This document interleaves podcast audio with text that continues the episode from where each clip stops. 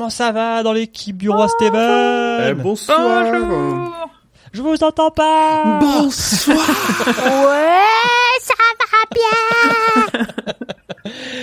Bonsoir le chat, bienvenue dans cet épisode 52 du roi, déjà, 52. Ah là là, on s'arrête jamais. Et non. Et je vois que les femmes ont sorti leur plus belle flamme T'as vu? Pour, euh, pour cet épisode. Bonsoir Émilie, Et bonsoir Julien, bonsoir tout le monde. bonsoir Urde, Bien le bonsoir tout le monde. et bonsoir Grand Poil. Bonsoir. Moi, j'ai pas de flamme parce que je suis un pauvre. Je paye pas euh, Discord, euh, je sais plus Nitro là. J'ai un, j'ai un fond vert, moi. Il faut t'acheter un fond vert. Et moi on m'a supprimé les allumettes. Ah, Ah, Ah, ah, Alors, on fait des bisous à Pomme, qui est dans le chat, et qui ne peut pas être Mm. avec nous ce soir. c'est Mhm. triste. Et on fait des bisous à Emeric, qui est sûrement avec un fer à souder et deux tournevis en train d'essayer de réparer son Yeti. c'est un micro, hein, C'est le ça. Yeti. euh, pour les personnes qui Bah oui. C'est une bonne ça. remarque. Et on Oui. dit bonjour dans le chat. Euh, En revenant, bonjour François Courtis. Ouh, bonjour. Jenny, Jen 90, Minka la ventilo, euh, Pomme on a dit, bonjour, Loylon. Loylon. Puis voilà. Euh, bonjour euh, Urde Grand Poil. euh, on Oui, connaît. bon, nous, on Bonjour, fait, on euh, fait de- de- des stats. C'est ça. on fait des vues. Waouh merci Jenny. Alors, Moi aussi, si j'adore la Grumpy technique fonctionne, je vous propose tout de suite de dire de quel roman nous allons parler, parce que je ne l'ai pas dit, malgré les flammes. Est-ce que c'est de Carrie? Émilie, Non. va vite sur le wiki, s'il te plaît. on a perdu Emmerich, on n'est pas prêt là. Alors on va parler de Charlie. Non mais en plus j'ai dans ma Charlie c'est il est sorti en France en 84 chez Albin Michel, en VO en 81 et euh, son nom euh, en version originale c'est Firestarter. Et j'ai pas du coup en fait euh, vu qu'on comptait sur Mike pour faire son, son intro habituel, euh, le lien entre Charlie et Firestarter? Ouais, pourquoi la, tu sais pourquoi la traductrice ou le traducteur s'est dit, euh, je vais euh, changer, euh, je sais pas, départ de feu par Charlie? Mais je pense qu'elle est. Ouais, alors en plus je pense que plus que départ de feu, la traduction littérale ça doit être euh, allumeuse de feu parce que starter mais c'est je pense que ça faisait trop référence à Johnny. Elle a prévu, ils ont allumeuse de prévu, ils ont feu, prévu d'avoir des Mais C'était après. Pour une petite fille, c'est pas Bout en bout feu. de feu. Bah, c'est un mot qui est dans le dans le bouquin qui c'est un titre de chapitre hein, qui est bout de feu et effectivement euh, c'est aussi une traduction un peu euh, huppée j'ai envie de dire de, de Firestarter. C'est étonnant, c'est pourtant pas le genre de la maison de faire des, des traductions un peu euh, par-dessus la jambe. euh, chez King, Bah là quoi. tu vois pour le coup ils se sont dit on trouve pas un bon mot on va mettre le prénom de l'héroïne c'est pas plus mal. Enfin moi je trouve que c'est pas déconnant comparé à d'autres trucs qu'on a eu. hein. Ouais, c'est c'est du niveau de l'enfant lumière quoi. Ouais. Ça, on peut en parler des titres. Parce qu'encore récemment, ils ont fait n'importe quoi, mais genre, je pense qu'on pourrait en- y consacrer un Attends c'est bien on n'a pas eu euh, Billy été au pluriel. euh, Oh, quel Alors enfer. déjà, non, on a François eu et son humour nous dit avec Lulu du Hit Machine. Prenez ça les boomers. Charlie Lulu. Après, on, a, on, a, on a notre rêve de boomer à chaque épisode. Ça loupe. du coup, vu qu'on n'a pas Emeric, qui c'est qui fait la partie d'Emeric? Ah, je peux la faire si tu veux.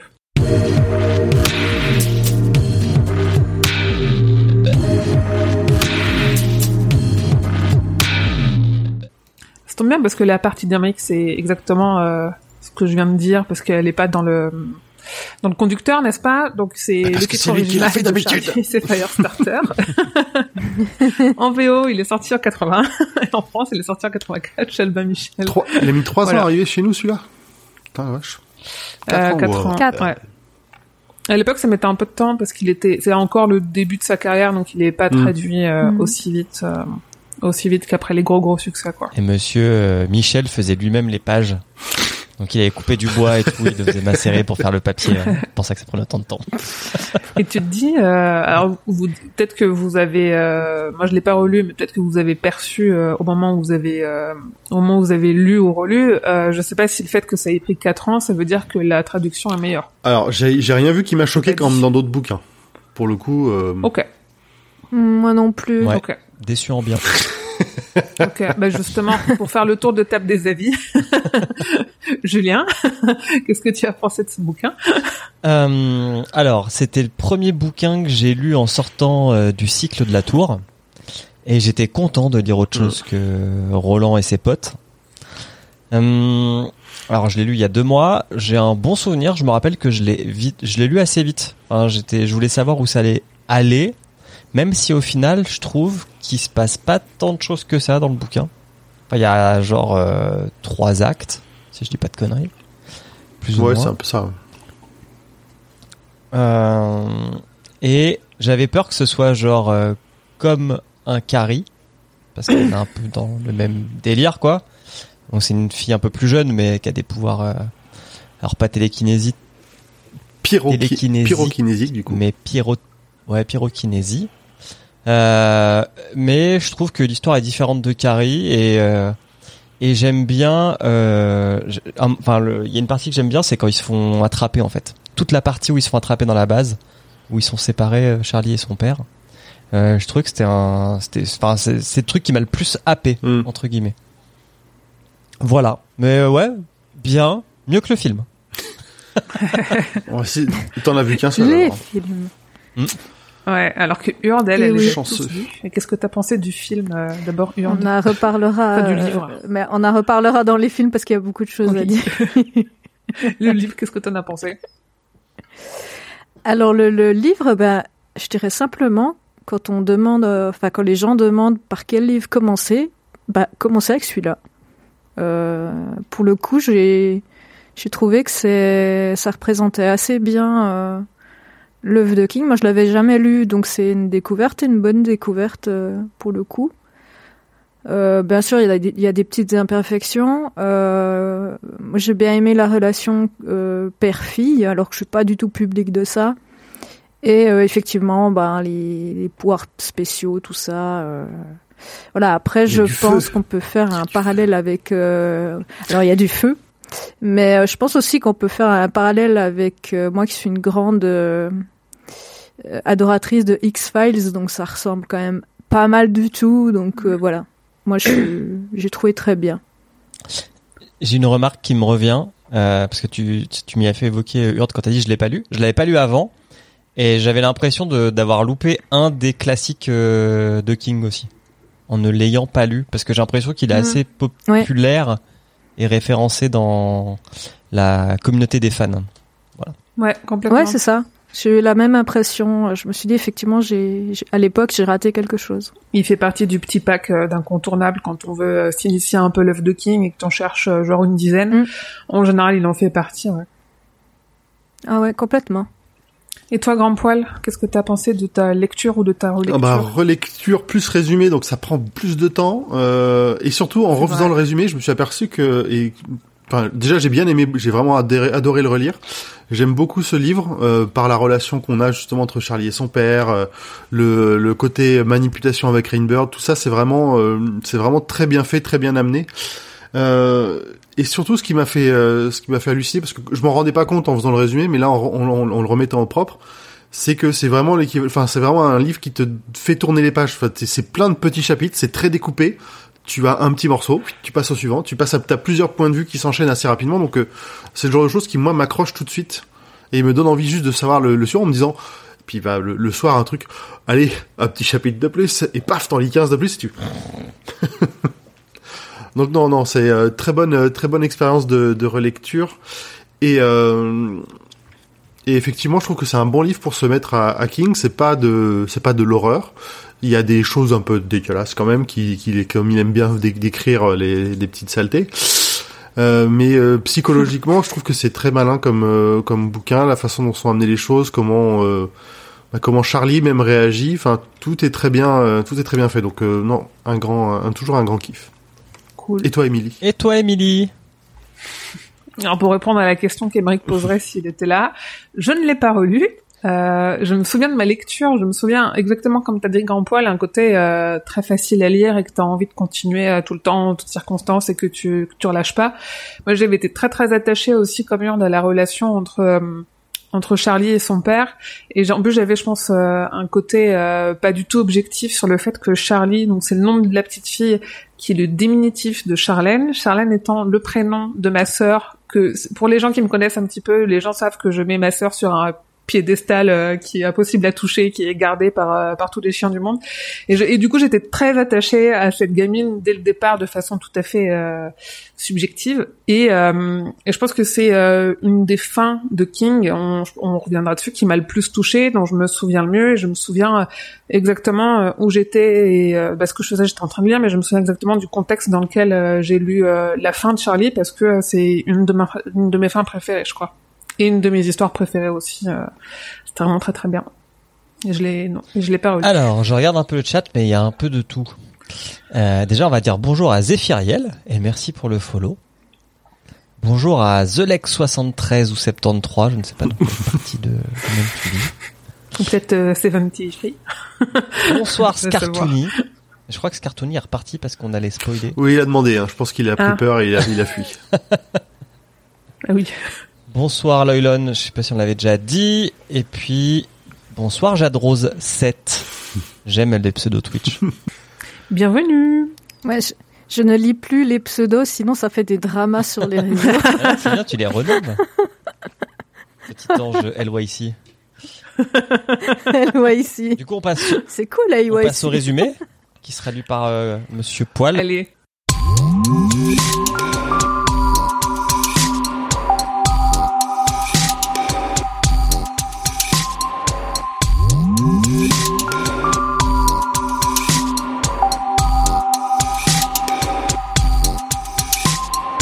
Donc avant de commencer le résumé, je vous propose une petite anecdote de Pomme, qui est triste de ne pas être euh, pas être là.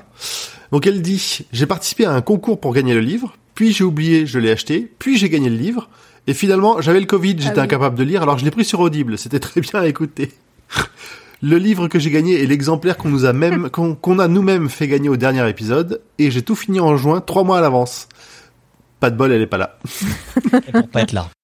Salut tout le monde, c'est Pomme. Je profite de faire le montage pour glisser quelques mots. Je n'étais pas là pour l'enregistrement et ça m'a fait mal au cœur parce que vraiment j'avais envie de parler de ce livre et je voulais, ça faisait longtemps que je voulais qu'on le lise. C'est le tout premier King que j'ai lu quand j'avais 14 ans. J'ai dû le prendre au CDI du collège et il m'avait fasciné à l'époque et j'ai adoré le relire. J'avais très peur de relire ce bouquin parce que j'avais peur d'être déçu, que mes souvenirs soient trop bons euh, par rapport à la réalité. Mais non, non, non, il a accompagné mon Covid et ma convalescence et, euh, et c'était un très bon accompagnement. Je suis vraiment ravie de l'avoir relu. Enfin, écoutez, puisque je suis passée par Audible. D'ailleurs, le lecteur, c'est le doubleur de Leonardo DiCaprio dans Titanic. Du coup, quelque part, euh, au moment des pics de fièvre, je peux dire que Léo m'a lu une histoire pour que j'aille mieux. C'est plutôt sympa. Alors ça, c'était pour mon avis. Maintenant, j'ai une petite annonce à vous faire. Le livre de poche nous offre 5 livres à vous offrir. Il y en aura 3 sur les réseaux sociaux, comme d'habitude, un sur le Patreon, et le dernier sera réservé aux personnes qui entendent ce message. Dans le détail de l'épisode, il y a un lien vers un formulaire, et si vous le remplissez, eh bien, vous pourrez peut-être être tiré au sort. Attention, attention, la fin du tirage au sort sera le 31 octobre 2022 à 23h59. Avant ça, vous pouvez cliquer sur le lien qui est dans le détail de l'épisode, répondre aux questions, c'est-à-dire votre nom et votre adresse mail, et vous serez peut-être tiré au sort. Voilà des bisous, je rends l'antenne à mes copains. Avec un smiley qui pleure, donc Ouais. même quand elle est en avance, elle est pas contente. On ne s'en sort pas. Donc je vais lire la première phrase. Papa, je suis fatiguée, se plaignit la fillette en culotte rouge et chemisier vert. On s'arrête Pas encore, mon chou. Chapitre 1 Nous découvrons un homme, Andy, et sa fille Charlie, dans les rues de New York en train de fuir quelque chose ou quelqu'un. La fillette est fatiguée, Andy est désespéré. Une voiture verte les suit et se rapproche. Il n'a pas réussi à écouter son intuition à temps. La découverte plus tôt dans la journée de ses comptes en banque vidés, inexistants même, l'ont poussé à la fuite. Il ne sait vraiment pas quoi faire sans argent et sans impulsion, comme il dit. Ce que ses poursuivants doivent savoir aussi. L'impulsion ressemble à un pouvoir psychique, une poussée permettant d'influencer les gens, comme ce suicidaire qui l'a poussé dans une autre direction il y a peu.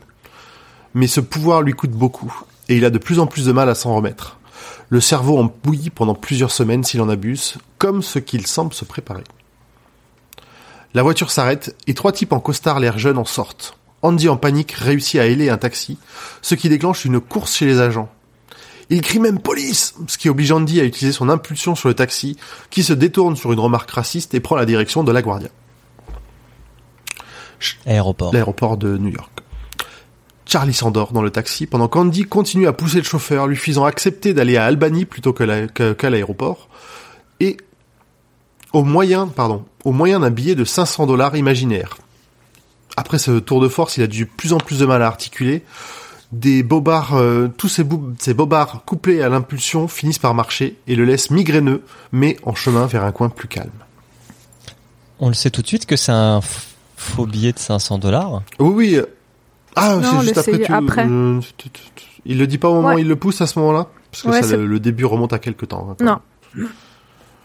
Non, non, il le dit après, mais dans le Hmm. film, tu le vois tout de suite. Par contre, c'est. Est-ce qu'on on re- Le film qui nous montre tout. on retrouvera ce billet bien plus tard. Ah ouais. Oui, mais plus tard, il va expliquer justement qu'il lui a fait voir le billet. De Au 500. milieu de son délire de fatigue, Andy se souvient de sa femme Vicky, ressemblant tellement à Charlie, torturé pour révéler des infos sur eux. Et sur ces belles pensées, il s'endort et se souvient. si c'est ça tes belles pensées, je comprends mieux pourquoi tu dors pas. Enfin, gneu, je fais des insomnies, ah oui. Oui, j'allais dire insomnie. euh. Andy, alors jeune étudiant de 24 ans, fauché, accepte de participer à une expérience pour le docteur Oneless, Oneless, le savant fou, sponsorisé par la boîte avec des majuscules. 200 balles pour la potentielle injection d'un produit top secret appelé l'O6 ou juste de l'eau.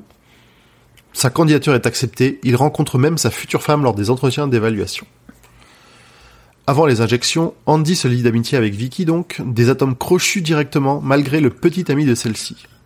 Mais elle avoue déjà qu'elle en peut plus de celui-là. Ils se quittent le soir en se disant qu'ils auront probablement juste de l'eau. Grave erreur à venir. Je sais pas si euh, c'est parce qu'on a lu. euh, C'était Cœur perdu en Atlantide où on avait les cinq euh, nouvelles. Ouais.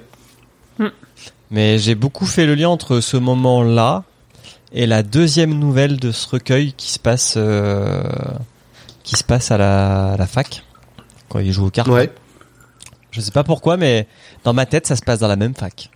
Alors que pas du tout. Bah, il y a, tu- on Hmm. retrouve l'ambiance, on retrouve l'ambiance de dortoir un peu de, enfin d'étudiants. C'est Un truc que King il aime bien décrire et qui sur lequel Ouais. il s'en sort plutôt plutôt bien en plus je trouve à chaque fois. Mais je- ils me sont plein- un peu plus vieux quand même, je crois là. C'est l'impression. Je sais pas si c'est vrai par contre. Je sais plus.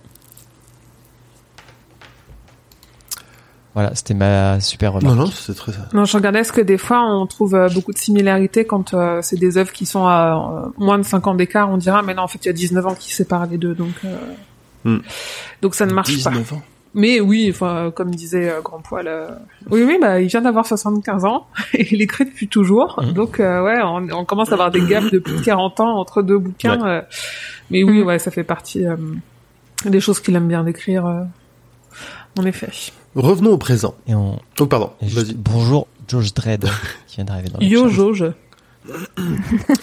L'arrivée à l'aéroport d'Albany est rude pour Andy, encore à moitié défoncé par sa dernière poussée. Il doit faire attention à maintenir son histoire cohérente, sous peine de flinguer le cerveau de son interlocuteur avec un écho. On découvrira plus tard ce que c'est.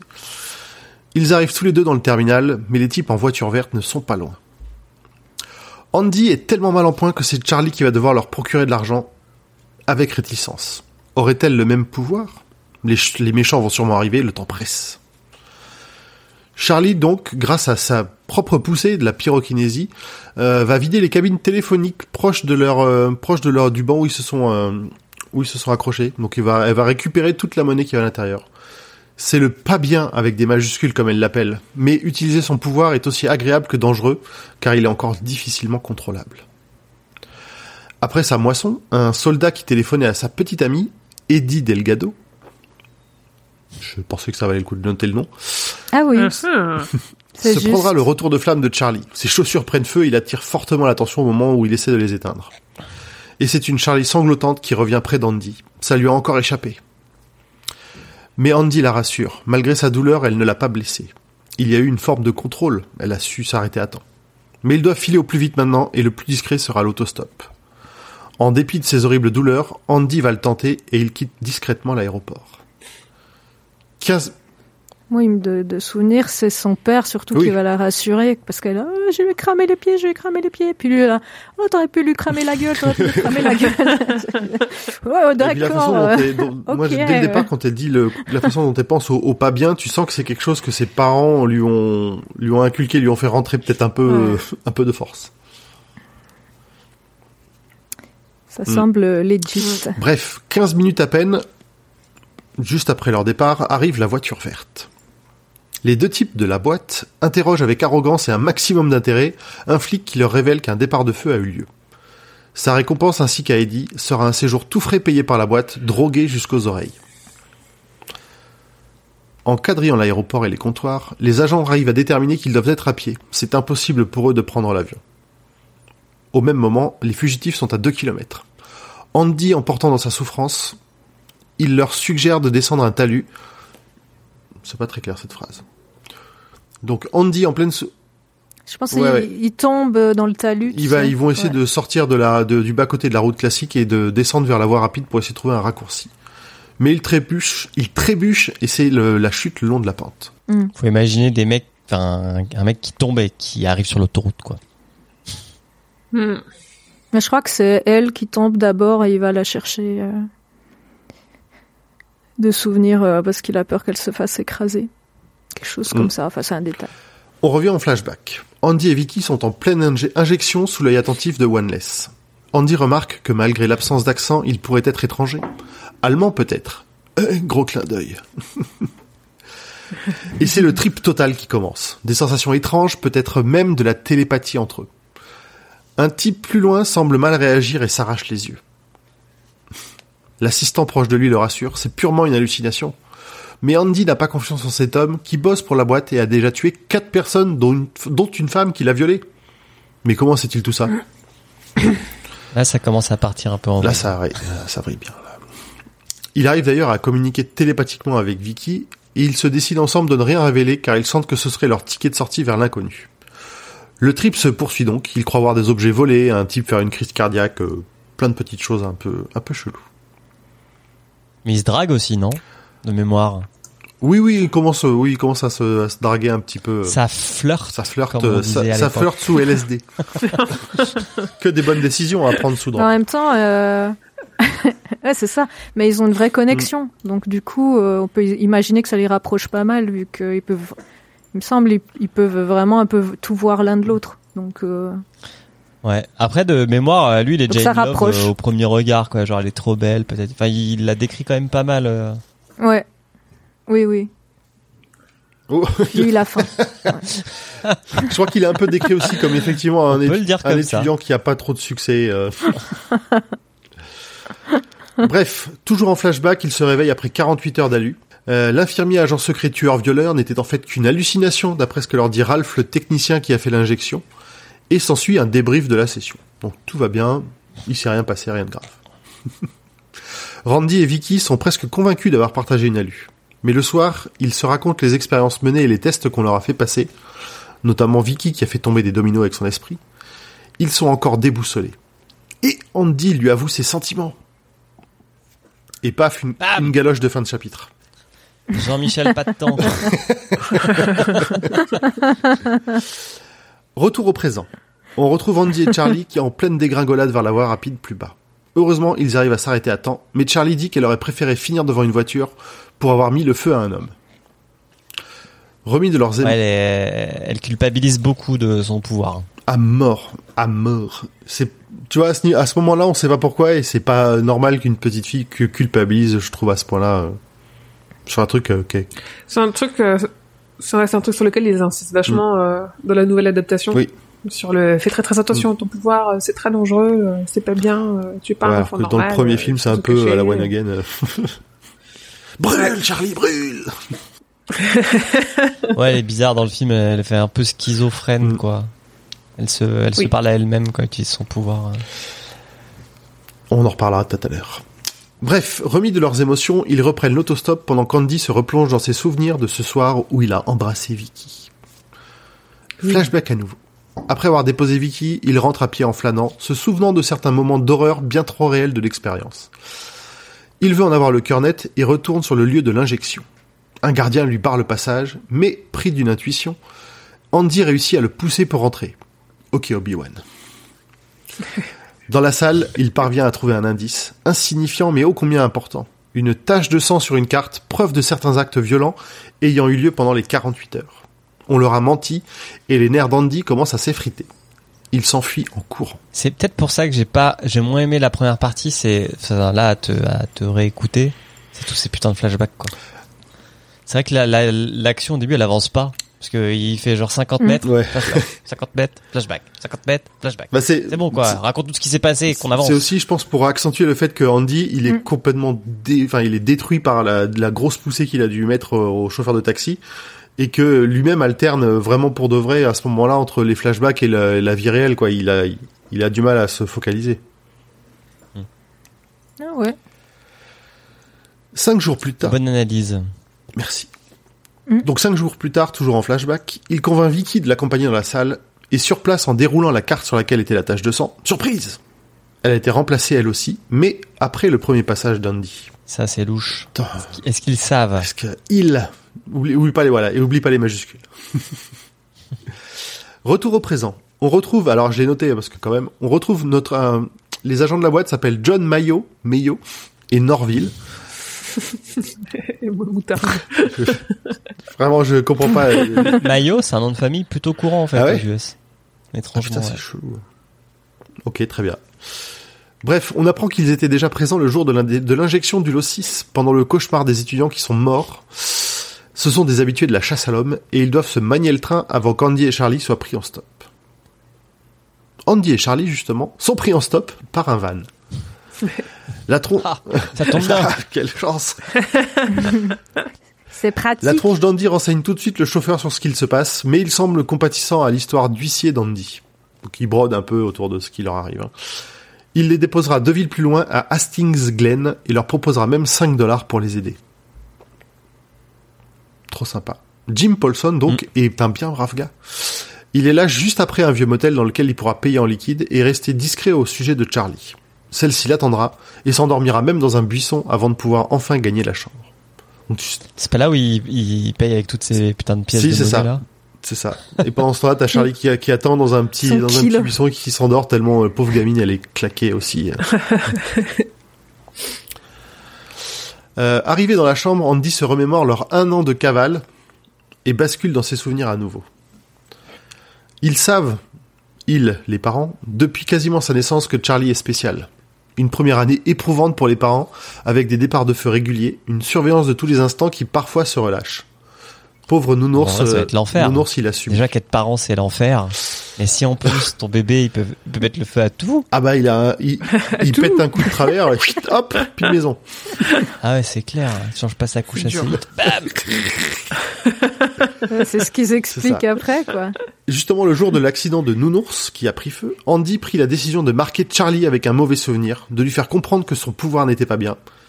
Et c'est ce qu'il fit avant d'appeler un de ses contacts, Quincy. Donc c'est un, un passage un peu dur où vraiment euh, il lui, enfin, je sais plus comment il le fait, mais il lui crie presque dessus en lui disant que c'est vraiment pas bien, il faut plus refaire. C'est- Tu sens qu'il commence à traumatiser un coup pour que ça, ça sorte pas quoi. C'est marrant parce que Mm. du coup, ça me fait penser. euh, alors, je sais plus ce film d'animation. Je crois que c'est un Disney ou un Pixar avec une famille justement de super héros et qui ont un bébé où ils arrivent pas trop à canaliser ses pouvoirs.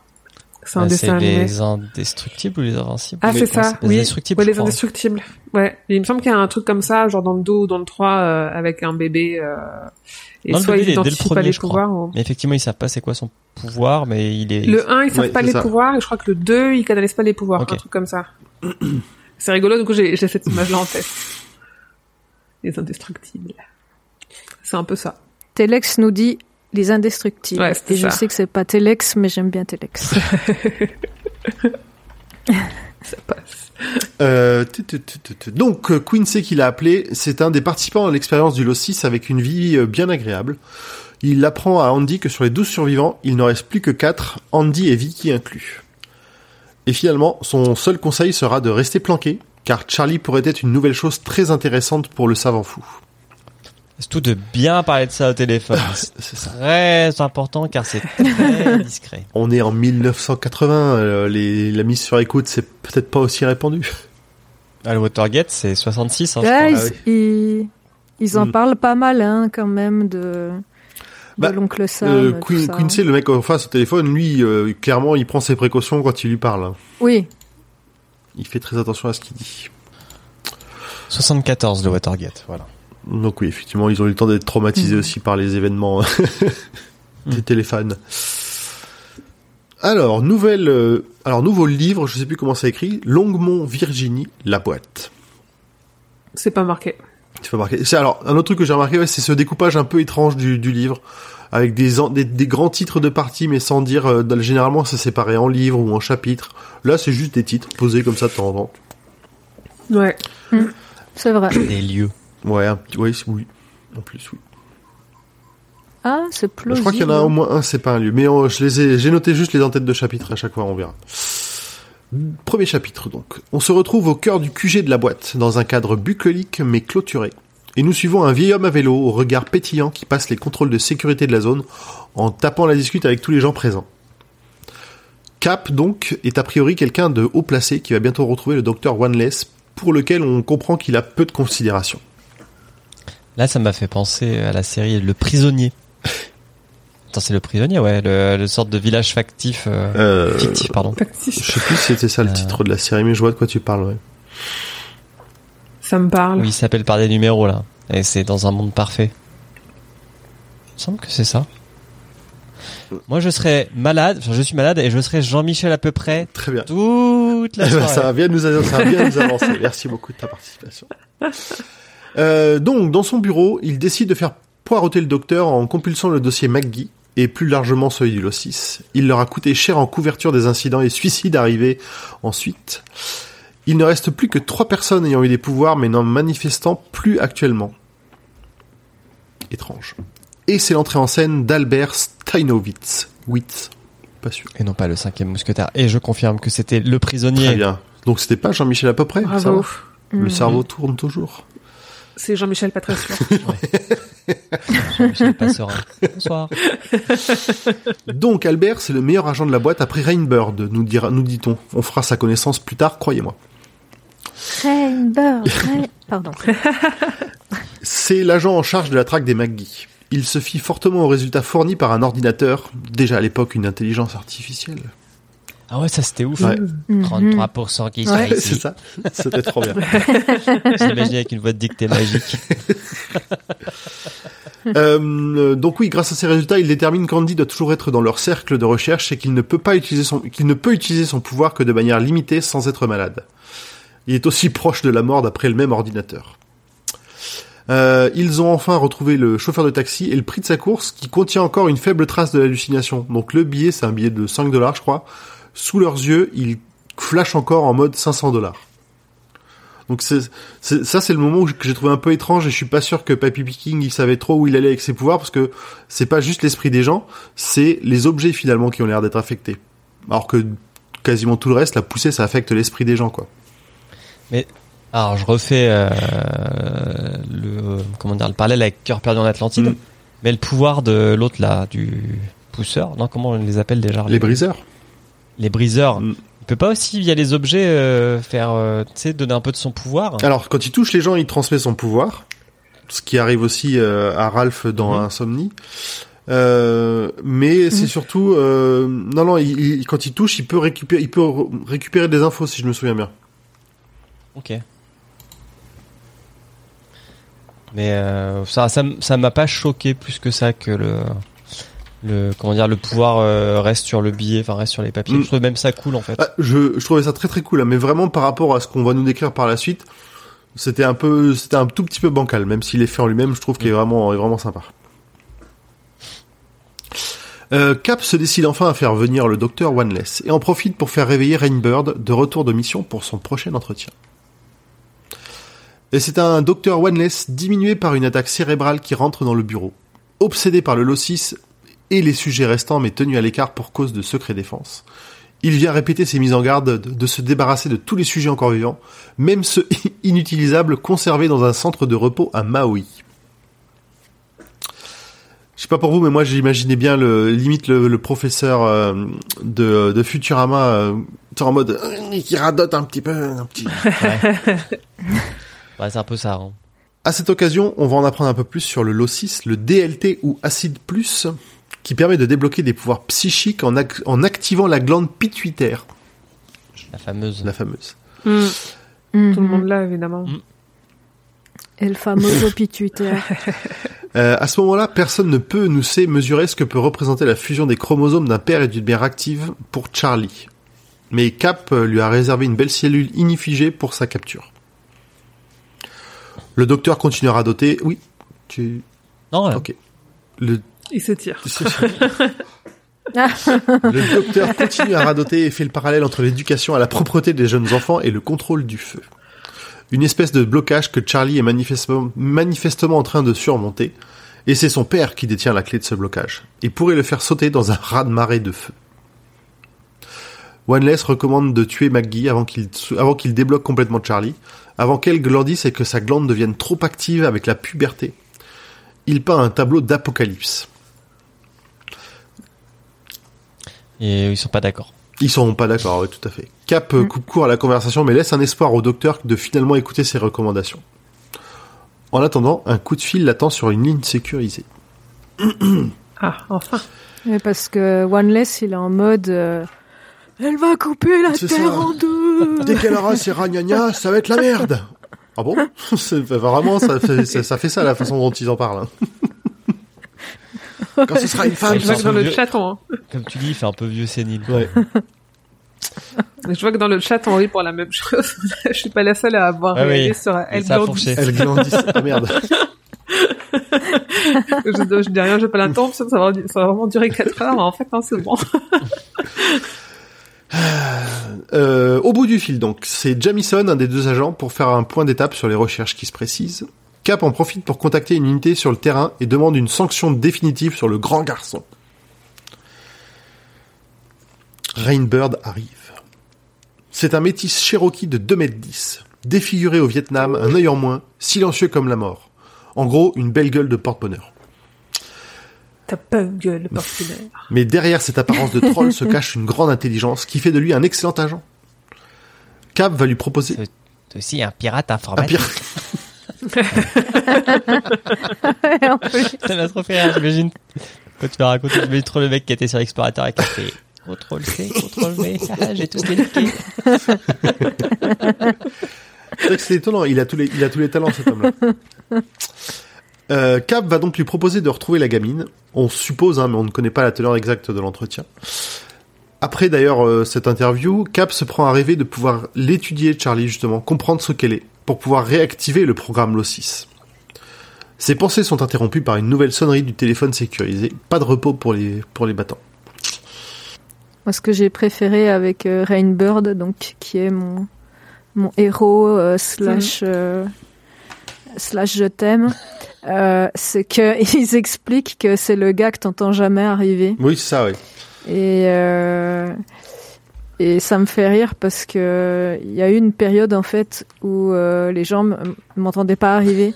Et euh, genre, genre, ils se tournaient, j'étais là, Ouah Et euh, voilà, c'est Batman, fait en rire. fait. Petite, euh, Et tu, tu le sens pas, en fait. Ouais. je sais pas si tu le dis, la grand Paul, mais bah, il a quand même peur de lui. euh, Ah euh, oui, non, je l'ai pas, mais, mais je l'ai pas euh, précisé là. Il, le- il le craint un peu. Je. Enfin, il est ouais, pas- il fait peur à tout, il fait peur à tout le monde. C'est Euh, malaise TV. Quoi. Ouais. Et, euh, Ouais, ouais. Ouais, ouais, non, c'est. Effectivement, Dès ce moment-là, tu ouais. comprends que il, il a envie de retrouver, que Rainbird a envie de retrouver la fille, mais pas pour les mêmes raisons. Puis c'est Ouais. un mercenaire, si je me trompe pas, Rainbird, donc. euh, c'est un. Non, non, c'est un agent de la boîte. hein. Il est, C'est un agent, mais c'est- un peu Ah, solitaire. quoi.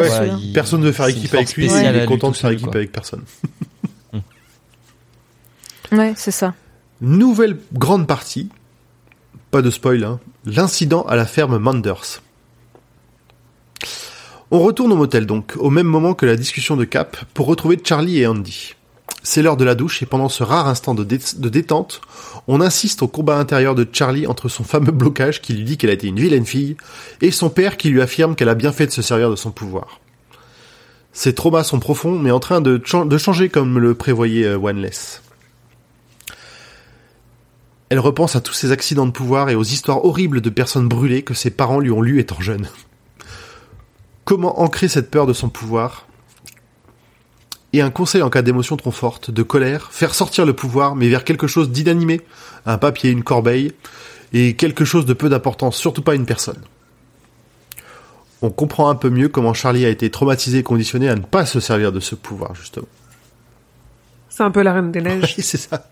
C'est l'exact opposé de la Reine des Neiges. version, euh, version chaleur. Mais euh, c'est la Reine Et des Neiges. finalement, quand même, Je, je suis référence Ouais. Disney hein, ce Ok, soir. très euh, bien. Et finalement, euh, Charlie, au fond de sa tête, elle se demande quand même quel effet cela ferait de faire cramer les hommes de la boîte, d'être enfin libre. Honteuse de cette pensée, elle se punit en passant deux minutes sous l'eau glacée de la douche.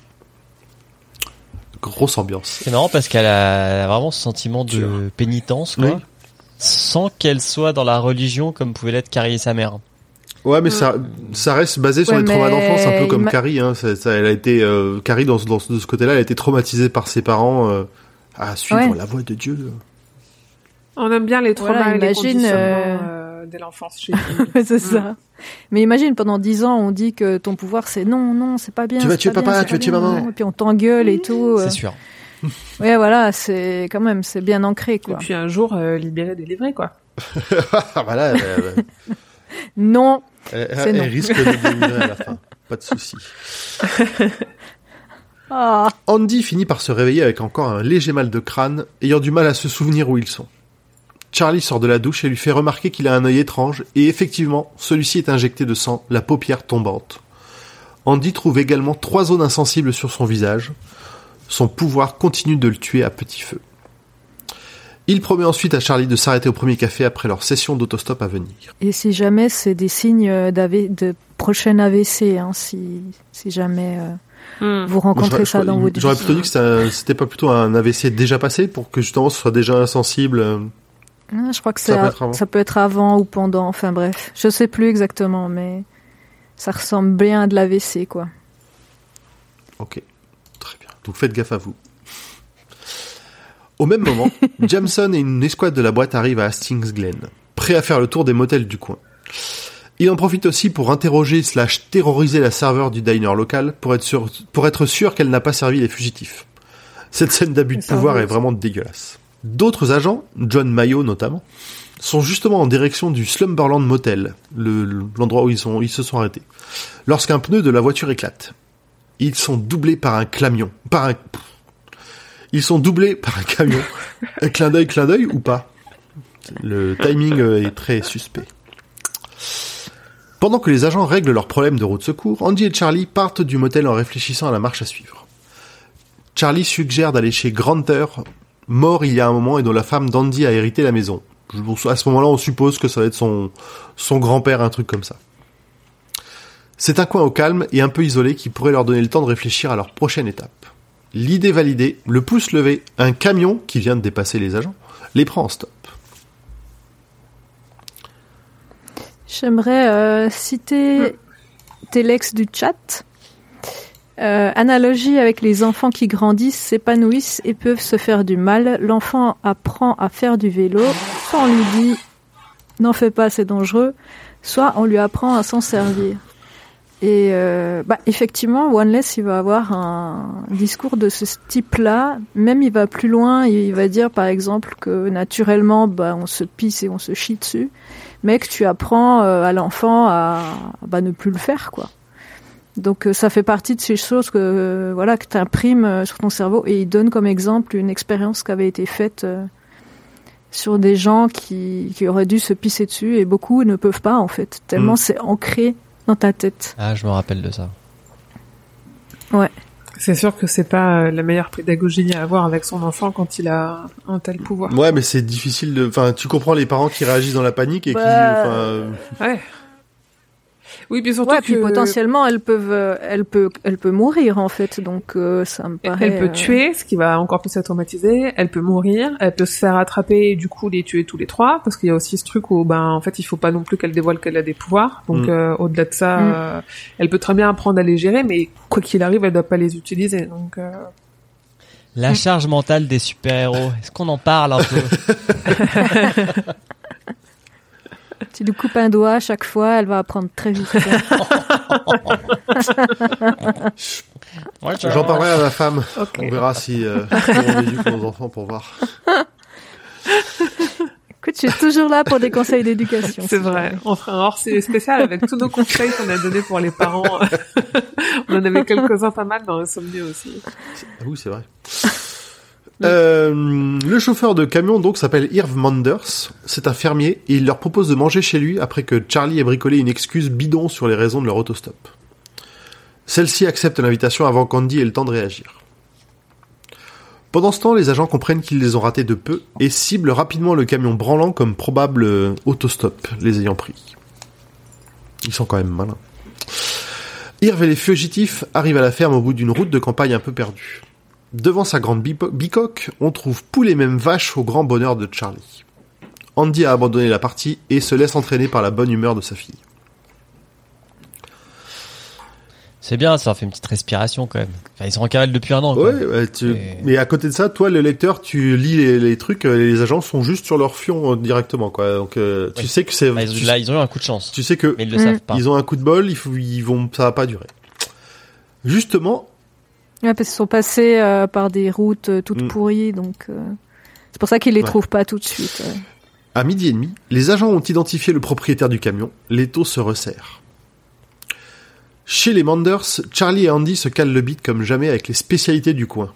Alors dans le résumé, j'ai marqué Burke, mais je sais plus pourquoi ils doivent manquer. Ils doivent manger un truc chelou, mais je me souviens plus quoi. Je me rappelle plus. Euh, la tarte aux Non, pommes, ça, je ça me va. souviens mais pas le reste. ça devait être un ragoût ou je, je, je me souviens pas plus. grave.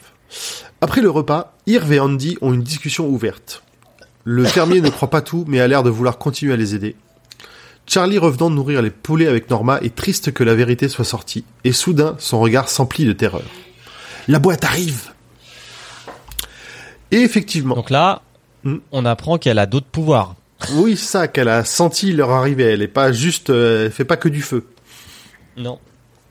Euh, Ouais, mais c'est assez faible hein, quand même. C'est, on sait pas si c'est de l'intuition, pouvoir, ça doit être un peu des deux. Enfin, la Mm, vie personnelle. Hein.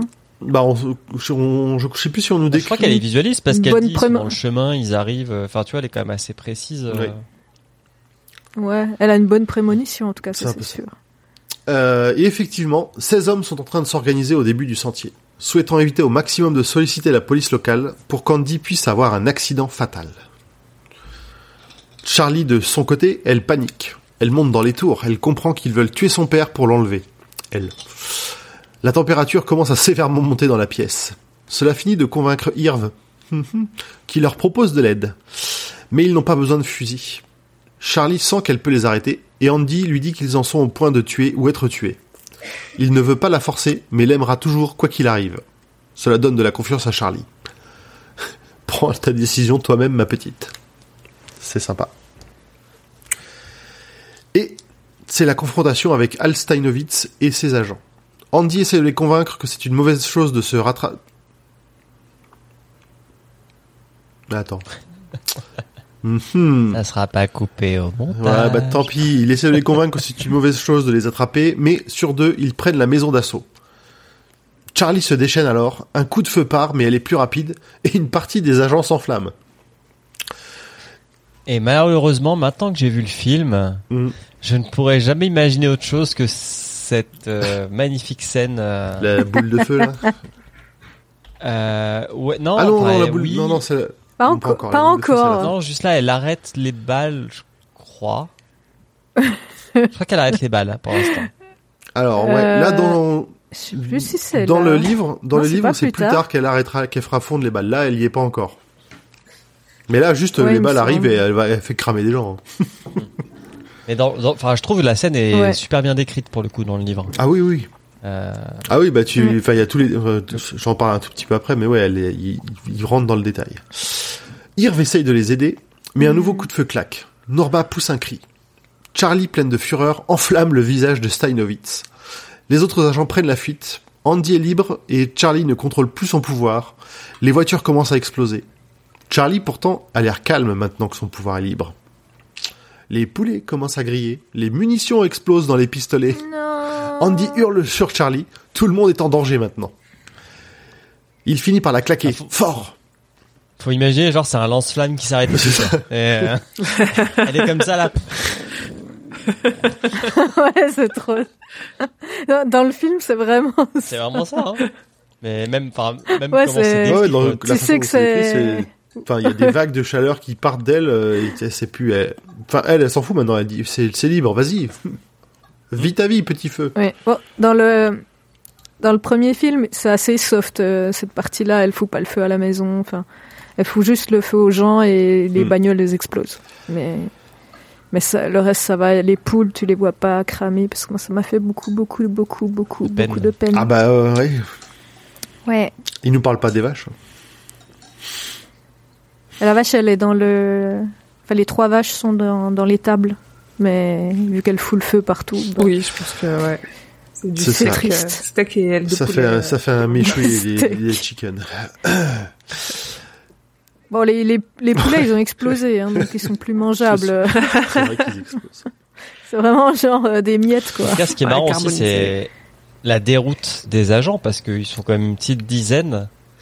Et, et très Mm. vite, il y en a genre un qui brûle, les autres font. Alors, euh, elle, lui, C'est elle, plus mon problème. elle lui brûle le visage. Il y en a deux, trois autres qui s'enflamment et c'est à ce moment-là quand même qu'ils partent. Ouais. Ils voient- Bref, le choc lui remet les idées en place et on retrouve la pauvre petite Charlie et non plus une espèce de déesse destructrice. Elle s'évanouit dans les bras d'Andy qui la porte vers la maison, vers la maison où Irv gît avec un bras blessé. Norma lui crie de déguerpir avec son monstre. Ça, c'est dur. Ah ouais. Hmm. Euh, Je comprends la peur de Norma. Mais putain, Ouais. euh, traiter la gamine de monstre et tout, euh, c'est ça. alors qu'ils se font poursuivre, c'est un peu, Ouais, c'est c'est chaud. un peu dur. Ouais, dans la panique. Je comprends les deux. Connaissent pas, Mhm. ouais. Ouais, les deux points de vue sont logiques mais difficiles. Alors, un des agents en fuite est toujours vivant. C'est un, c'est notre ami OJ. Euh, alors, je, je crois que j'en ai pas reparlé dans au début du, mais c'est le pote de, de John Mayo. Et il a un flingue qu'il appelle le pompeur. Ah oui, C'est voilà, c'est c'est un, un mec subtil encore. Mais on le retrouvera un peu de temps en temps, donc c'est pour ça que j'ai préféré le noter là maintenant. Il regrette ses choix de vie après avoir vu son collègue transformé, ses collègues transformés en torche humaine. Oui. Une petite remise en question. Et il court, il court, il court. Il se raccroche à la vie. Merci. Minka nous dit qu'il y a Andy qui sent ses sourcils chauffés aussi. Ça doit être quelque chose. Ça doit puer surtout. Euh, Tant que c'est Et Telex qui nous dit côte de bœuf à point, je ne ferai pas de commentaire. Euh, Andy se précipite à nouveau vers Irv, mal en point, mais qui veut quand même lui parler, et les aider contre ses agents, ses agents du gouvernement. Il lui propose une vieille Jeep alors que sa maison brûle en arrière-plan, et que Norma pleure. Oui, mais ils avaient pas de mandat. C'est ça, exactement. Ça, ça m'a trop fait rire. genre. Oui. Je suis à mon droit, je suis chez moi. Pas faire ce que vous voulez. J'ai mon flingue. ça, quoi. Ça fait, ouais, c'est... C'est très Amérique profonde, Mm, hein. c'est ça. Ouais. Charlie se réveille et vient constater avec panique les dégâts qu'elle a causés. Elle se promet de ne plus jamais faire appel à son pouvoir. Ce à quoi Irv lui répond qu'il ne faut jamais dire jamais et faire de son mieux avec ce qu'on a. J'a- J'adore cette euh, citation que j'ai fait un print screen, je, je la mettrai sur Ah, Insta. ok, vas-y. Effectivement, faut jamais dire jamais parce que Dieu te Ouais. fera chier en gros. Ça, oui. Tu auras des tentations. Le fermier les fait donc partir sur un dernier conseil. Une route qui n'apparaît sur aucune carte et leur permettra d'éviter les barrages. Ils doivent partir alors qu'au loin on entend les sirènes des pompiers qui se rapprochent. OJ, de son côté, reprend assez ses esprits pour faire un rapport qui atterrira très rapidement sur le bureau de Cap. Celui-ci est impressionné par la description d'apocalypse qui est faite et met en branle tous ses contacts et ressources pour préparer le terrain. L'armée, les Ah, lui, il est. En gros, il voit qu'il y a une arme, quoi. C'est ça. Une nouvelle arme, ça va être trop cool. Ouais, c'est ça. Faut qu'on faut qu'on puisse s'en servir. Et c'est c'est pas lui justement qui est, qui est responsable aussi pour avoir des fonds, enfin les thunes et tout. Euh, bah, il, enfin, fait qui- partie. On, on le voit plusieurs fois qu'il a besoin d'aller défendre son budget, des choses comme ça. Donc, euh, Ouais, c'est ça. A Ouais. des résultats. une arme humaine, ça peut donner envie. euh. Ouais. Donc bref, il rameute Mm. tout le monde, l'armée, les directeurs de son agence et en- de son de agence et enfin John Rainbird. Washington DC. On retrouve justement Rainbird dans une chambre d'hôtel en pleine méditation sur la mort. Et Charlie, attendant patiemment l'heure d'aller tuer le docteur Wanless. Au moment fatidique, Rainbird s'introduit en toute discrétion dans la chambre du docteur et plutôt que de le tuer, lui demande une conférence sur Charlie, lui faisant miroiter la vie sauve. Ce ne sera bien entendu pas le cas, et il l'étouffera en étudiant activement, attentivement son regard, curieux de voir ce moment où l'âme quitte le corps. Ah ouais, là, il est devenu creepy. Là, là, tu vois. Le mec, Ah, il, l'assassin qui... il a un truc avec la mort, ouais, quoi. ouais, il est fasciné par la mort. elle- le, le mec qui est obligé de regarder les gens dans les yeux qui tuent. Chose que dans le film se résume à... Ouais, ouais, c'est ça. Il lui met un coup dans la glotte, quoi. Il n'y a pas de patati patata. hein. On n'a pas le temps de niaiser. Non. Et bon, une fois son travail fait, il retourne paisiblement se coucher en pensant à Charlie. Alors, tâche mort au Vermont. Après deux jours d'un trajet épuisant physiquement et moralement, Andy et Charlie arrivent enfin à Tashmore Pond, au terme du ro- du- au terme d'une route mal entretenue, barrée à moins d'un kilomètre d'un arbre abattu. L'état de la route, toute pourrie, les rassure sur la tranquillité du coin. Après une petite marche, ils atteignent enfin le chalet de pierre et de bois au bord du lac. Un cadre idyllique où, où Andy est assailli par les souvenirs de Grunter et de sa femme. Je continue à me demander si Grunter c'est vraiment un nom ou si c'est une façon, euh, un truc américain pour dire grand-père, qui aurait été tra- pas, pas traduit. euh, Hmm. Je sais pas. parce que le, le nom est vraiment Je sais chelou. pas non plus. Ouais, puis alors, Pour moi, c'était Ouais, son je- prénom, ouais. mais King, il a une vraie, euh, si c'est ça, ça veut dire euh, grand-père. King, il a, c'est un dialecte Mm. et il a vraiment une vraie tendance à soit inventer des mots ou soit utiliser des mots qui sont euh, plus très communs ou plutôt dans le langage courant. Et genre quand tu le lis en VO, moi là je suis en train de lire Fairy Tail qui est sorti en anglais là il y avait un jour et je le lis sur Kobo parce que quand il y a des mots que j'ai pas, j'aime bien les traduire. Donc en plus ça, en- ça enrichit mon vocabulaire. Et en fait, un mot sur deux que j'ai pas, c'est parce que c'est des mots que le dictionnaire ne connaît pas. Il a ce truc. En fait, je pense que euh, ce mot-là, tu le cherches avec le dictionnaire de la Kobo. Euh, Kobo, il connaît Ouais. pas quoi. Mais en effet, quand tu cherches sur Internet, euh, dans le sur euh, Wiktionary, euh, c'est Grandfather, donc euh, c'est ça. ok. Bien joué. Donc tu vas sur ou sur Urban Dictionary Ouais. où tout est lié à on ne dira pas quoi. Ou Lingui aussi. euh. La maison était Eh bien, merci, merci pour cette pour ce petit cours de linguistique. Culture générale. Ouais. Et ouais, le roi, on est moins con. Faut qu'on l'a écouté. Bah écoute, on apprend des trucs, c'est l'essentiel dans la vie. hein. Comment éduquer ses enfants et euh, comment parler anglais. Voilà, papy, c'est grande. Grandeur, du coup, je pense qu'il faudrait dire. Ouais. Donc je comprends qu'ils aient pas essayé de le traduire. hein. Parce qu'ils ne devaient pas savoir non plus. Ouais. La maison est telle qu'elle est telle qu'il l'a laissée à son dernier passage, avec une bonne réserve de bois, de fuel et de boîtes de conserve. Des livres pour Charlie, de la gnôle pour Andy. Il récupère une scie pour découper l'arbre abattu et ramener la Jeep.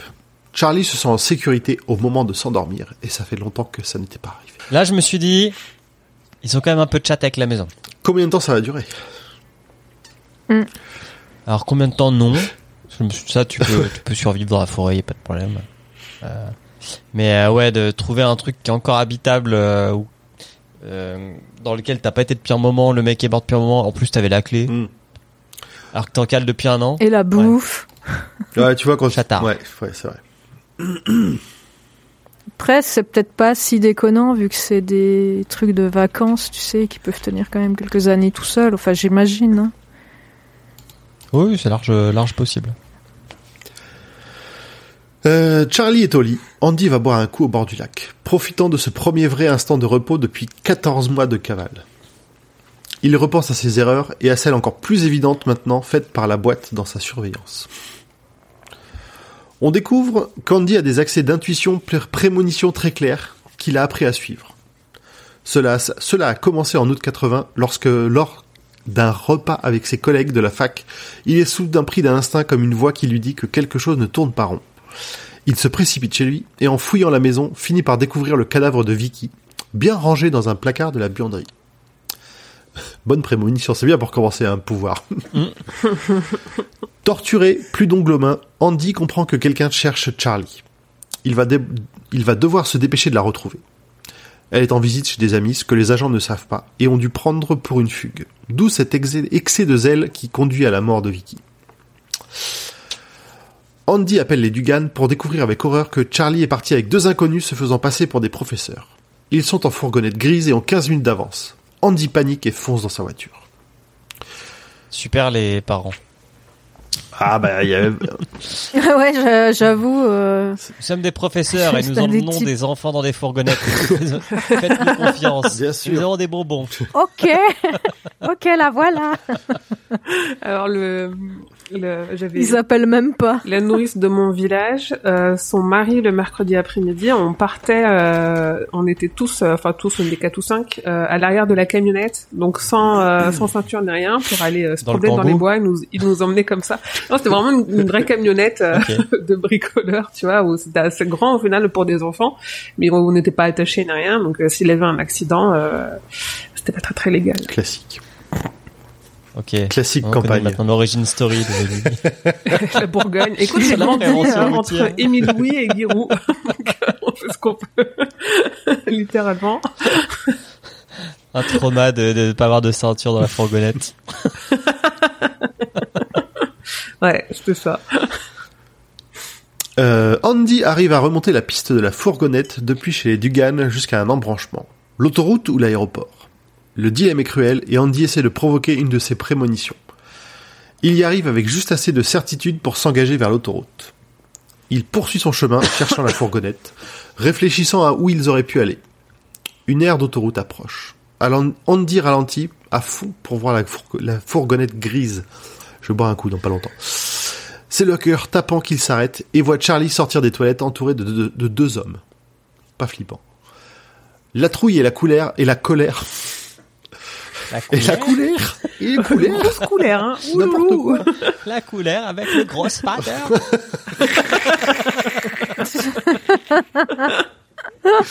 Ah merde, mes origines allemandes ressortent. Donc la trouille et la colère l'emplissent d'adrénaline. Il sort de sa voiture dès qu'il lui tourne le dos, incertain de ce qu'il va faire, mais la, colère continue à grimper alors qu'il se rend compte que Charlie est terrorisé. Andy décide de se montrer frontalement. Les agents réagissent vite et mettent Charlie en joue pour s'assurer du calme d'Andy. Celui-ci pousse à fond et un des agents est persuadé que son pistolet est brûlant. Il lâche son arme, sa main couverte de cloques. Cela détourne suffisamment l'attention du deuxième pour qu'Andy puisse pousser à nouveau pour le rendre aveugle. Ça se trouve. Ouais. Faut, penser aux bonnes choses à faire quand t'as des mecs avec des flingues en face. Finalement, il fait s'endormir le premier agent et profite des quelques restes de pouvoir pour faire en sorte que les témoins gardent leur calme, voire même ignorent les agents en détresse. Alors que à côté, il y en a un qui dort et l'autre qui est en train Ah, mes yeux, je vois plus rien. Ils reprennent enfin la route. Andy très mal en point, la vision trouble. Il arrive à rouler jusqu'à la sortie suivante et prendre une chambre d'hôtel pour avoir un peu de repos, et il s'effondre sur le lit. À son réveil quelques heures plus tard, le mal de crâne est très présent, mais il essaie de faire bonne figure auprès de Charlie. L'inventaire de son argent n'est pas brillant, et Charlie comprend que sa maman est morte, et l'air dans la chambre devient intolé- intolérablement chaud très rapidement. Andy arrive tout juste à lui faire diriger son pouvoir vers la salle de bain, où il éclate la pomme de douche. Il tombe ensuite dans les bras l'un de l'autre en pleurant. Andy promettant que d'une manière ou d'une autre, la situation ira mieux. C'était donc il y a 14 mois, début de la cavale. Et, Si tu veux boire grand poil, j'ai un- une rectification à faire. Ouais, puis il y a Minka qui a une origin story sympa Oui. aussi. Ah oui, bah voilà, tu peux boire. Euh, parce que Minka dans le chat a réagi sur euh, mon anecdote avec la nounou en disant les nounous dans les années 80. Alors je te remercie Minka. je sais que je ne suis pas de la première jeunesse, mais moi la nounou c'était quand j'étais en primaire, donc c'était les années 90 et pas les années 80. Ah C'est pareil, c'est pareil. non, pas du tout. Sachant que sa nounou l'emmenait au cimetière. Prier. Minka, ouais. Mm. Ah, Ah, moi, ma nounou, elle me le gardait chez elle. Je... J'ai pas de souvenir de- d'aventure comme les vôtres. euh. C'est c'est plus étrange. Moi, c'est le mari de de Ma- nounou. Manounou qui faisait ça. Et du coup, Et Manounou me faisait le caté. Minka, elle a aussi une bonne, euh, une Mm. bonne chose sur euh, colère. C'est quand t'es en colère, mais que tu restes cool. Et j'aime, j'aime bien. On J'aime est comme beaucoup. King, on, a- on invente des mots. J'aime j'aime bien aussi. Et euh, pour en revenir à l'histoire, Ouais. j'aime bien euh, ce côté. euh, il faut dire, elle peut diriger sa pensée vers un truc d'eau, tu vois, pour Mm. faire Mm. évaporer euh, le truc. C'est c'est assez malin, c'est assez graphique en fait. Je trouve comme représentation Ouais. de son pouvoir. Ouais, puis ça donne une bonne cible pour de la chaleur. Tu, tu cherches son opposé, ça lui donne une... Elle, ça lui donne un, un point de repère euh, facile à trouver. Non, parce qu'au final, la pyrokinésie, c'est pas le truc le plus facile à décrire, quoi. Ouais. Des trucs brûlent. faire Ah, un truc euh, qu'on arrive à visualiser. Mm. Il me semble, elle, elle parle d'une pensée finalement qu'elle doit, qu'elle doit diriger quelque part. Et il y a le feu qui se fait d'après cette pensée. Enfin, moi, c'est comme ça que je le comprends. Et du coup, quand elle doit l'arrêter, bah, elle, euh, elle pense pour que ça aille dans, dans de l'eau, dans la baignoire. Enfin, voilà, c'est un peu comme ça que je le comprends. Après, euh, Non, mais c'est comme ça que je l'ai compris aussi. après ça, ça discussion, quoi, ouais. Ok. Alors, où en étions-nous. Donc, Andy s'apercevra par la suite que toute l'affaire aura été étouffée. La mort de Vicky, sa disparition, et même les deux agents. Il passe l'hiver de manière plus, plus ou moins confortable, Andy traversant régulièrement le lac gelé pour cambrioler le nécessaire vital dans les chalets aisés de l'autre côté de la rive, faire quelques courses pour habiller Charlie et lui-même pour cet hiver rude au bord du lac. Ils arrivent comme ça jusqu'au 24 mars, pour fêter l'anniversaire de Charlie. Les randos cambrios, ce sont aussi l'occasion pour Andy de réfléchir un peu plus clairement à leur avenir. Mais, entre la boîte et les capacités effrayantes de Charlie, il arrive à une décision. Il doit rendre publique leur existence, et surtout celle de Charlie, pour qu'elle puisse être prise en charge sans finir dans une petite cellule de la boîte. Il va donc écrire plusieurs lettres pour des personnalités politiques et des journaux. Il les fera lire à Charlie pour confirmer le contenu et se décide à les envoyer le lendemain. Alors le saviez-vous, euh, Corneille et Jessica Chastain sont aussi nés le 24 mars. Merci, merci. Merci Jean-Michel Wiki. Ça Ça dommage de pas avoir cette info. Oui, je sais. Charlie, Culture générale. oui, Pardon. Euh, Charlie, elle, de son côté, se dit qu'elle ne veut plus jamais faire de feu, elle est dégoûtée d'elle-même, mais Andy sent que ce ne sera pas aussi simple, la vie n'est jamais aussi simple. Au moment de poster ses lettres, Andy est vu par les vieux de la ville, qui, tels des vigies édentés, le surveillent d'un œil amusé. Mais sans en parler à qui que ce soit d'autre. Mais plus gênant, il est vu par Charles Payson, un nouvel arrivant qui tient une boutique de souvenirs qui va mal. Lui par contre est un agent de la boîte qui va prévenir ses patrons de l'envoi des lettres. Ils sont partout. Et oui. Nous sommes le 10 mars, peu de temps avant l'anniversaire de Charlie. Et pendant que nos deux fugitifs profitent d'un moment de répit, deux agents de la boîte, dont notre vieux pote OJ, interceptent le postier pour récupérer les six lettres d'Andy et les ramener à Cap. Postier qui tient beaucoup à sa fonction et qui tape un scandale. Jusqu'à ce qu'il le menace et il fait Oui, tenez Même sa femme est là, mais c'est pas possible. On est toujours dans l'Amérique profonde, ça y a pas de problème. Euh, c'est pour ça qu'ils l'ont ils l'ont pas dénoncé à la base euh, les autres parce que le gouvernement c'est des connards. C'est un peu ça l'idée, ouais. Une nouvelle partie. Cap Ouais. et Rainbird. On retrouve Cap justement le 24 mars à son bureau en possession des lettres d'Andy. Il a l'air prématurément vieilli. L'affaire chez les Manders menace de couler la boîte et il a perdu sa femme adorée et sa secrétaire il y a peu. Ah oui, c'est vrai. Toutes deux mortes d'un cancer. Il pense que résoudre l'affaire sera son dernier sursaut à son poste, voire le dernier de la boîte elle-même. La bonne nouvelle, c'est qu'ils savent où sont les fugitifs depuis une semaine, après chez les Manders. La surveillance a pu être établie sans peine, mais maintenant que les lettres ont été envoyées, Cap sent qu'il va devoir passer à l'action. Les conclusions de ses équipes lui font reconsidérer l'utilité d'Andy. Il en a besoin vivant. De son côté, Charlie est peut-être une mutante. Insérer le générique des X-Men. Pas seulement une hybride exposée au Losis. Mais c'est le moment où Rainbird arrive et interrompt les pensées de Cap. c'est pas à ce moment-là qu'il parle de de génération ou de je sais plus quoi Y et que là c'est la du coup non c'est pas génération mais bref de composant Y Chromosome. et que là elle c'est un com- chromosome, ah, chromosome euh, bah, Z vu qu'elle est. Oui, ils savent, oui, ils savent pas comment la catégoriser par rapport, euh, par rapport aux gens qui ont, qui ont eu, qui, enfin, qui ont Voilà, reçu le, une qui ont fusion, reçu le pouvoir et euh, elle, elle, elle- Voilà, effectivement, c'est Elle a hérité de ses parents. C'est ça. c'est ça. Euh, Cap donc est là pour proposer le job à Rainbird. Celui-ci, après sa visite à Wanless, a terriblement envie de rencontrer Charlie. Il a même une condition à cette rencontre. Il veut avoir le temps de connaître intimement Charlie. Weirdo Ah ouais, complètement. Ouais, c'est chelou. Cap, de son côté, s'emballe car Rainbird le menace. Mais, menace tellement réelle que Cap finit par accepter sa condition. Il est après tout le seul à pouvoir les ramener à la boîte. Et c'est après... euh, cet exploit, pardon, assurera la survie de la boîte et le job de Cap pour encore un paquet d'années. Parce que Grand Poil, il a écrit Explicit. X-P-L-P-I-T. Et- Il a exploit dans sa langue. Ouais, c'est des fois le, le, le correcteur orthographique, il arrive même plus à me suivre. Il sait se relire en tout cas. C'est impressionnant. Dans- ah oui, mais je... C'est déjà là que, que Rainburn, euh, Rainburn est en mode euh, ouais, je veux que ça soit ma mon amie cette petite et puis après euh, je vais la Oui, buter. oui, si, si, je sais c'est pas ça, si hein, ça sera à c'est ce ça. moment-là, mais Il veut vraiment Oui, rentrer un peu dans sa tête avant de s'en débarrasser. Oui, puis ouais, et qui décrit bien comment il veut qu'elle meure, euh, tout ça. C'est bien horrible, donc j'ai adoré évidemment. Oui, puis il dit que même lui, Cap, il sait pas, il arrive pas à reconnaître la valeur de cette fille qui a le pouvoir des dieux, etc.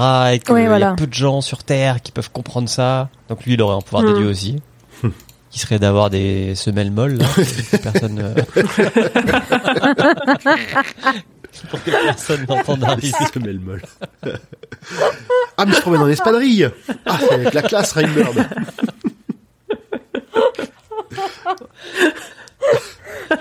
Pardon. Non, mais euh, lui, il lui donne un côté mystique, en fait, Oui, oui. à cette gamine. Ah oui, c'est un Indien. Ouais, Enfin. ah oui, oui. On va Non, mais ça pas- me fait Ouais, raccord. ouais. Non, mais il est attiré par la mort dans tous les cas, il- tout ça, ouais. Nouvelle, nouvelle, enfin, nouvelle partie. Je sais pas comment les appeler à chaque fois. Nouveau livre. Nouveau livre. Ouais, mais tu vois, c'est, là, tu vois, il y en a trois qui vont s'enchaîner, mais très rapidement. C'est ça qui est, pour ça que c'est vraiment bizarre, la façon dont ça a été découpé. Dans la boîte. Le 27 mars, deux semaines après l'envoi des lettres sans réponse et la découverte de signes troublants autour de la maison, Andy a l'intuition, qu'il est temps de partir, et ils font leur bagage au désespoir de Charlie qui sait que ça ne finira jamais. Au même moment, Rainbird et ses hommes sont en place, prêts à intervenir pour capturer Andy et Charlie. Mais seul Rainbird est armé. Il ne fait pas confiance aux autres. Andy et Charlie sont prêts. Toujours avec cette intuition que quelque chose ne va pas. La petite réitère sa promesse de ne plus déclencher de feu. Andy la prend dans ses bras et ils sortent du chalet dans la lumière. Rainbird, à 150 mètres de là, épaule son fusil, vise Charlie et pfft, une fléchette tranquillisante part. Charlie s'effondre à côté d'Andy. Lui, un accès de colère le prend et paf, un coup derrière la nuque. Le plan s'est déroulé, sans accroc pour la boîte. Euh, Est-ce que d'ailleurs c'est là aussi où euh, les mecs qui accompagnent Rainbird ils sont moyen chauds par la mission? Parce que le fiasco de la ferme c'est un peu ébruité Oui, ça, c'est et connu. du coup il n'y a pas trop de volontaires pour ce genre de mission euh, maintenant. Non, alors il y a, Ouais, y a pas trop de euh, volontaires pour la mission et voilà, euh, et Rainbird leur fait leur file la chocotte Ouais. aussi. hein. Oui c'est pas faux. Ouais, il leur dit en gros, euh, si ça marche pas, euh, vous allez crever, enfin vous serez de la chair à canon, quoi. Mais ça devrait fonctionner vu que c'est moi qui fais. Et il nous prouve qu'il a raison. Nouveau livre, Oui. La panne. On se retrouve presque cinq mois après l'enlèvement, à l'aube d'un orage d'été qui va provoquer un carnage et un immense gâchis. Ok, narrateur, on a compris. On retrouve Rainbird habillé de blanc comme le petit personnel de la boîte. Cela fait plusieurs mois maintenant qu'il est sous couverture pour réussir à gagner la confiance de Charlie.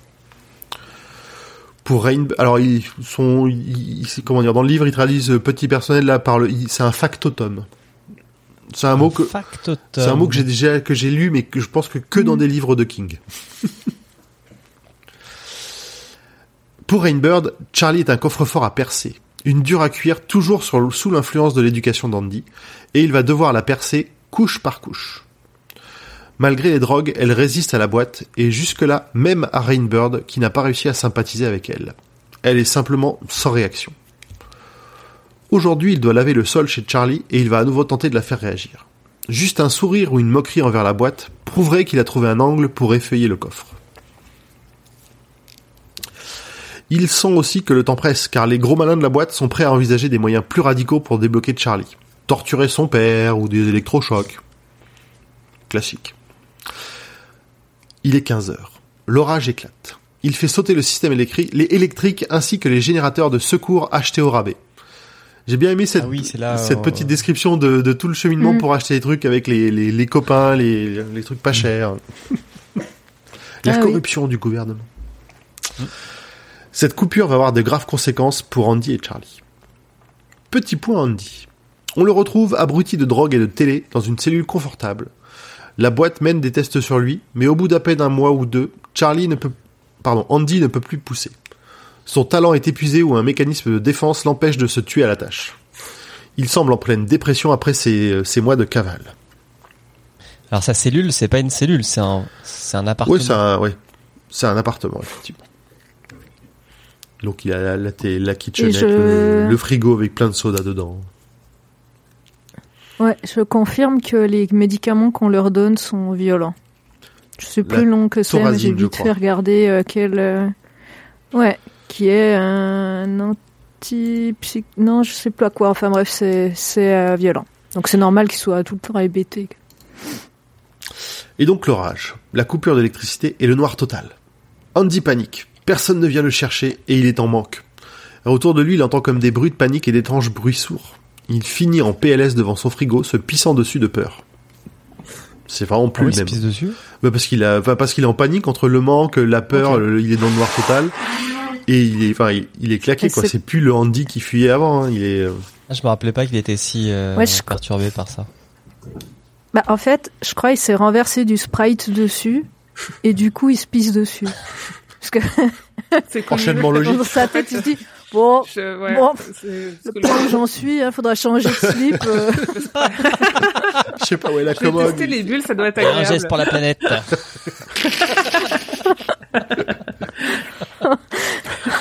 Il y a le pipi sous la douche et il y a le pipi euh, sur- dans un pantalon qui est déjà sale de toute Sur- façon. euh, qu'a- qu'a du sprite. On retrouve Rainbird juste avant l'orage, en train de passer l'aspirateur chez Charlie. Celle-ci s'enferme dans la salle de bain pendant le ménage, et on a droit à un petit flashback des derniers mois. Au départ, il l'avait confié à une mère de substitution, mais Charlie négocie son départ. Ensuite, les tests, les privations. Le docteur Hochstetter n'est pas content. Il n'arrive pas à franchir le blocage de Charlie qui ne veut plus allumer de feu, même pour revoir son père. Elle a senti que son pouvoir devenait plus incontrôlable, plus, ad- plus addictif même si elle l'utilise. Et pendant ce temps, un homme au visage ravagé qui a l'air plutôt sympa s'occupe du ménage de sa chambre tous les jours. Et on comprend que le manège de Rainbird fonctionne par le simple intérêt poli qu'il lui manifeste. Alors, est-ce qu'on revient sur... euh, Enfin, je reviendrai dessus, mais euh, ça, ça dit rien à personne? Bah si. Oh, dans ça, dans ça, c'est un bizarres, des méchants ouais. de la bonne à Bowers. qui Ah. portent le même prénom. Ah. Et ce qui est très perturbant, et je reparlerai dans les connexions, c'est que, euh, vu qu'on a déjà fait ça, on peut en parler, Patrick Hochstetter, dans ça, il décède. Donc, euh, est-ce que le truc qui est bizarre, c'est que c'est pas un nom, prénom qui est très commun. Donc, euh, ça serait facile de se. Mm. dire, en fait, c'est le même personnage. Bah ouais. Et en même temps, bah en fait non, il est censé être mort. Donc euh, peut-être qu'on est euh, dans une euh, dans une autre version de notre monde à nous. euh. Mais je, j'y que reviendrai euh, ça- rapidement. Ça peut pas être son fils, ni son père, je crois, au niveau chronologie. Non, ça colle assez bien euh, de dire s'il disparaît Ouais. euh, à 11 ans dans ça, il réapparaît parce que c'est 20 ans plus tard, Charlie. Mhm. Donc euh... Ah, c'est un de ceux qui disparaît gamin? Oui. Enfin, ouais, c'est un des méchants. dans le bouquin, pour moi, il est quand même bien mort. Hein. Il, pas- il fait pas que disparaître. C'est un des copains d'Henry Bowers. Oui, oui, oui. En fait, il meurt dans le bouquin et c'est confirmé dans, 20 dans 63 qu'il Mm. meurt. Donc ça, j'ai eu un doute à un moment donné pour en avoir discuté sur euh, le Discord de Stephen King France. En fait, on, on a retrouvé qu'il meurt bien dans ça, euh, que c'est confirmé dans 20 dans 63. Donc la théorie que c'est lui tient pas trop, sauf si on se dit que bah peut-être que c'est une autre version de lui à un autre étage de la tour, Mm. quoi, Ok. dans l'idée. Mais euh, c'est tu te dis ouais euh, le, le chapeau magique des prénoms de King euh, là pour faire un Patrick Hockstetter Ouais, là, c'est, c'est avec vraiment... le même nombre de T, le H et tout ouais c'est Mm. euh, ouais Il est peut-être feignant. ouais ou il a oublié. J'ai oublié entre les deux. Ah, quand même, quand Bon, même. à ce point-là, quand même. euh, Ouais, c'est ouais, Ou alors il s'amuse à semer des trucs comme ça juste pour. Euh, Mais la charge mentale des écrivains qui doivent se souvenir de tous les prénoms qu'ils utilisent, on en parle ou pas? Tu parles. euh, lui, il en donne à tous les personnages. Non, mais- il serait pas obligé. Au moment où il a écrit Charlie, il avait déjà rencontré le succès. Il a 50 personnes qui le relisent derrière et qui peuvent dire « Euh, dis donc, euh, Steve, euh, c'est bizarre là le prénom qui revient. euh, Est-ce que c'est voulu Donc euh, non, il a zéro charge mentale. Il y a des gens qui font des recherches pour lui. euh, T'inquiète pas, il est bien d'accord. Lui, Bah, il il, écrit. il Non, remercie Robin First régulièrement dans la tour sombre hein, pour avoir tenu à jour. euh. Bah oui, oui.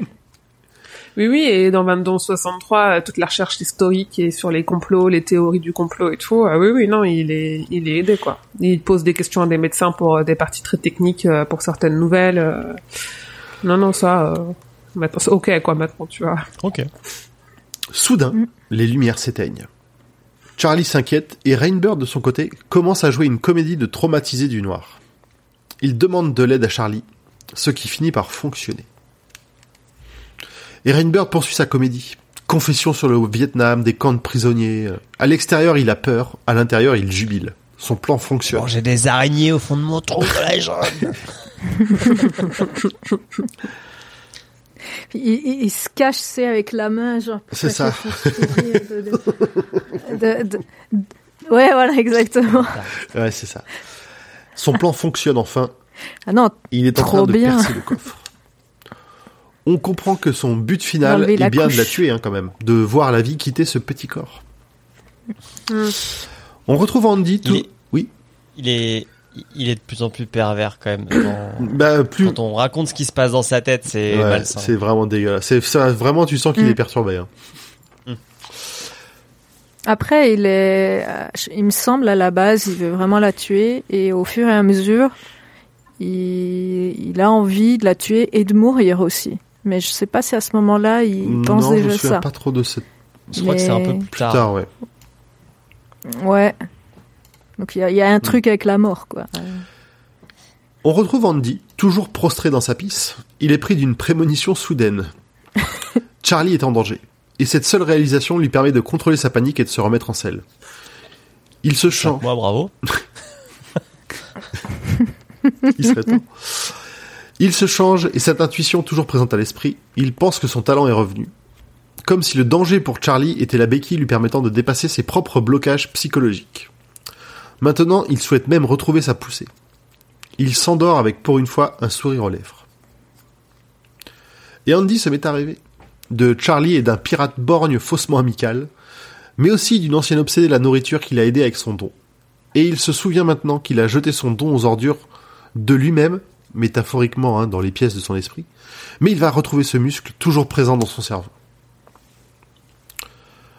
De, quand tu dis dans les pièces de son esprit, c'est King qui l'explique comme ça ou c'est toi qui Non, non, c'est lui qui l'explique comme ça, hein, dans son dans son esprit. Il, enfin, il, y a- il y a- en gros, il y a une pièce, il y a une poubelle. Il a acheté son. C'est lui qui, c'est lui qui s'est fermé une porte, quoi, en gros. Ah, c'est marrant parce que euh, dans Doctor Sleep, euh, la petite fille qui a le Shining, on l'a fait Doctor Sleep Non. ou pas? Non, on l'a pas fait. On n'a pas fait. Euh, c'est ce, On a ça. vu le film. Ah oui, on avait fait un Mm, série avec- sur le film. Bah en Ouais. fait, elle Donc, gère, euh, elle gère son pouvoir comme ça, avec euh, des, en fait, une pièce mentale où elle a, je sais plus, des armoires ou des coffre, tiroirs, un euh, truc comme ça. Ah Ouais. oui, oui.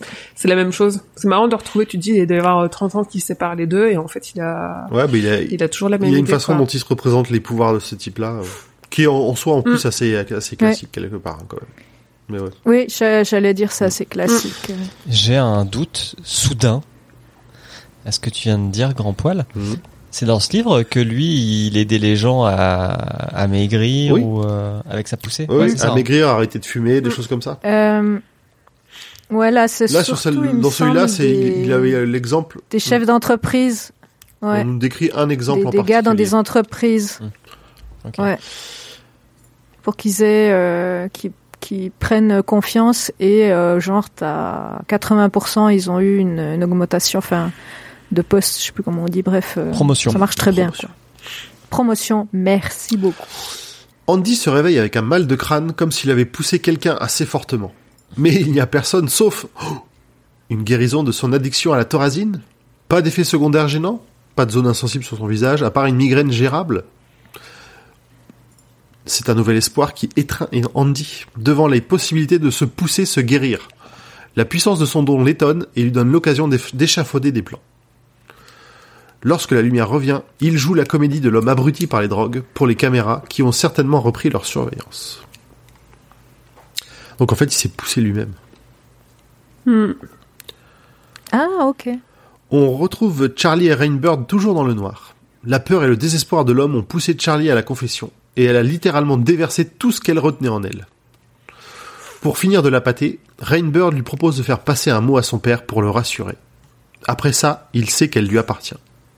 Et effectivement, Charlie pense avoir un nouvel ami. Rainbird essaie de la convaincre d'allumer des feux.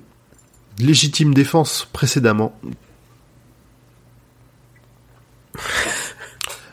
Alors là, là, vraiment, y a, là, il y a un truc. Euh, j'étais pas là.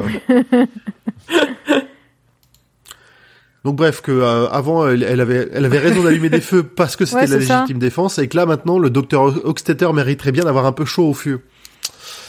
Et Charlie rigole bien et réitère son vœu, mais, mais réitère son vœu de ne plus se servir de son pouvoir. Il sent qu'il doit s'arrêter et qu'il discute avec euh, Charlie jusqu'à ce qu'elle s'endorme sur son bras. Arrête de rigoler. non mais je rigole parce que servir, il y a marqué serve mort et on dirait un nom d'endroit genre dans les terres du Ouais, non mais là je là j'essaie de lire un peu plus en avance parce qu'il y a des ah ouais. j'ai pas bien euh, Ouais, t'inquiète pas, t'inquiète pas. Ça passe. Donc, lorsque la lumière revient, il la couche, la borde et lui fait même un bisou sur le front. Il est mignon. Charlie, dans son sommeil, lui dit Bonne nuit, papa. Il l'aime.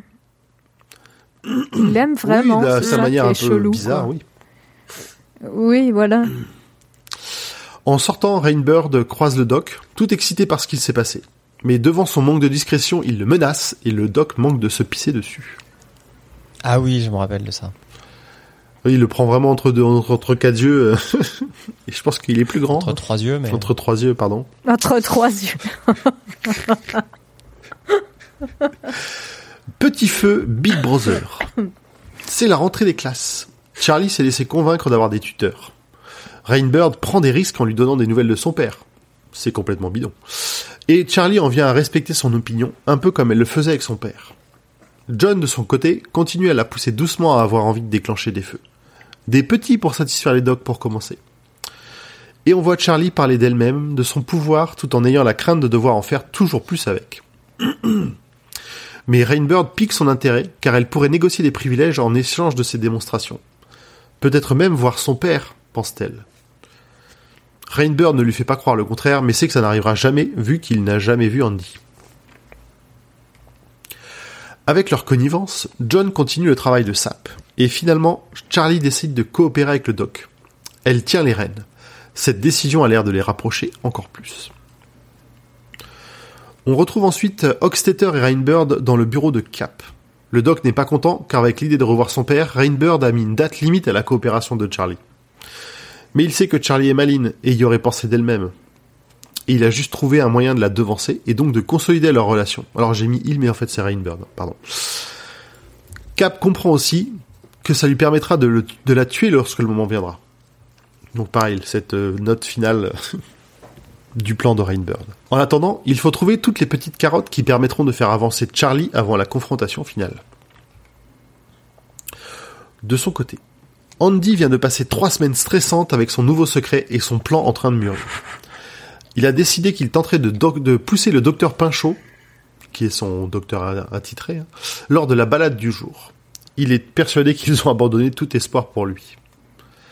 Ouais, parce que lui, il est nul au test. Bah, il est nul au test, il a, il a plus, il monte plus aucun pouvoir, plus rien du tout. Entre temps, Minkal nous a fait le CV de Rainbird. peut prendre les gens. Non, ne l'est pas, sinon je vais rire. ça en jette hein. sur ton CV. Euh, ça fait dans les hobbies. Ça fait une euh. pure euh, une pure ça. Hein. Et Loli. C'est ce qu'on appelle les Loli fan. Ce qu'on appelle les mad skills maintenant. on avait les soft skills, on avait les hard skills, il y a les mad skills. Qui sont en fait les vrai. hobbies. Hein. Mais c'est Oui. plus, ça fait plus intelligent de dire math skills. Ouais, c'est ça. Foutu Ah, j'avais pas vu ce que c'était. Ok. Et donc, effectivement, lors de la balade, de la balade, le docteur lui dit qu'il pense rédiger un rapport avec une recommandation pour qu'il soit envoyé, envoyé dans leurs installations de Maui. Ça a l'air sympa d'aller euh, au, au soleil. Ouais. C'est à Hawaï, Maui Il me pas le- semble qu'ils disent que c'est sur l'archipel d'Hawaï, mais je vais vérifier. Peut-être. C'est l'occasion dont profite Andy pour le pousser à Ah recommander ouais. une dernière série de tests et donc à peu près trois mois de rab à la boîte. La poussée suivante pour en savoir plus sur les environs directs provoque un effet mitigé qui semble indiquer que le docteur n'est pas très stable dans sa tête. Jean-Michel Passerin confirme que c'est bien Hawaï, c'est la deuxième plus grande île de l'archipel. Très bien, je suis très mauvais en géographie. C'est pas mal, hein, c'est un bon score, 2 Ouais. sur 2. Et c'est quoi la première? Je veux savoir. Ok, Jean-Michel Passerin revient. Euh, Andy arrive quand même à choper Ah. quelques infos, mais coupe court avant d'avoir plus de nouvelles, euh, avant, avant d'avoir pu avoir des nouvelles de Charlie. On a ensuite un petit échange de mémos entre Oxtater et Pinchot. Euh, Oxtater valide cette dernière série de tests, mais pour deux semaines seulement, et en prenant le docteur Pinchot de bien haut. Bien arrogant. Alors la plus grande île de l'archipel d'Hawaï s'appelle Hawaï. Ah merde, c'est trop facile. Oh. Je m'attendais à un nom, euh, à un nom un peu justement Maui, euh, très compliqué avec 20 000 syllabes. Non, non, non. Et, euh, pour répondre J'ai à- bien aimé les. Ah, pardon, je coupe tout. Non, on a tous les trois parlé J'ai en bien même aimé temps. les, les méos. Ouais, pardon. J'ai bien aimé les, les mémos euh, euh, à, à la, à la vieille. euh, Ça ressemblait presque à des télégrammes, je pense quoi. que c'était dactylo. Ouais, bah, je pense que c'est dactylographié. C'est-à-dire à l'ancienne, quoi. Le Ouais. fait de faire des mémos de service. Ouais. Ouais, Juste c'est pour se ça. parler à J'ai bien deux, en aimé plus, hein. et en plus. Ouais, c'est bah, c'est l'ancêtre euh, des mails. Et euh, bah, je sais plus qui euh, qui fait une grosse blague de merde à l'autre. Et euh, ouais, bref, je, trou- je trouvais ça. Enfin voilà, ça m'a rappelé un peu le avant Mm. les mails. Tu aimes les correspondances épistolaires Bah écoute, euh, c'est- les 20 premières années de ma, enfin les 15, 20 premières années de ma vie, c'est un peu ça. hein. Et pour répondre euh, à DJ Paragon dans le chat qui proposait euh, Oahu comme euh, première île, euh, enfin en tout cas comme île la plus grande de, de l'archipel d'Hawaï, euh, non en fait c'est la troisième. Voilà. Mais c'est la plus peuplée. Ouais, J'allais dire ouais c'est vraiment Oh. par la Bon, taille. allez lâcher donc, Wiki, euh, maintenant, ça suffit. hein. Non. On va jamais s'en sortir de cet épisode. Euh, à la réception du dernier mémo, donc, on en apprend un peu plus sur la vie de Pinchot, ses penchants pour le travestissement profondément enfoui. Le fait de ne pas avoir obtenu Oui, trois mois plus la poussée d'Andy menace de transformer Mhm. l'écho en ricochet, des termes techniques de d'Andy, hein, et d'avoir des, conséquences pour le docteur. Effectivement, on verra ça plus tard. Non, mais c'est pareil, le, con- le concept de ricochet, il est, je trouve, il est, tu Ouais, comprends tout de suite, quoi. Très parlant, ouais. Mm. Ça, ça, j'ai Mm. vraiment adoré. Mm. Ouais, c'est bien fait, ouais. C'est le jour du premier test pour Charlie. Mais rien ne va dans la pièce. Trop de choses inflammables, dont l'assistant du doc. Et c'est Charlie qui leur dit. hein. Et les gars, euh, C'est de la merde. Jean-Michel Prévention du feu. ouais ouais le trigger est énorme là. donc ils doivent mieux se, ré- se préparer et ils recommencent donc tout ça. La détermination et un soupçon de menace de Charlie ternissent un peu le sourire d'Oxtetter. Donc tu sens quand même qu'elle prend un peu la confiance et le contrôle. Et donc Rainbird, le, et Cap sont derrière le miroir sans. Une fois bran- branchés à l'EEG, ils constatent que Charlie est considérablement effrayé. Le test est lancé, et au lieu d'une petite poussée, Charlie fait littéralement exploser les copeaux de bois qu'elle devait enflammer. La température dans la pièce monte vite et fort. Le technicien qui monitore les appareils prend peur et s'enfuit en courant.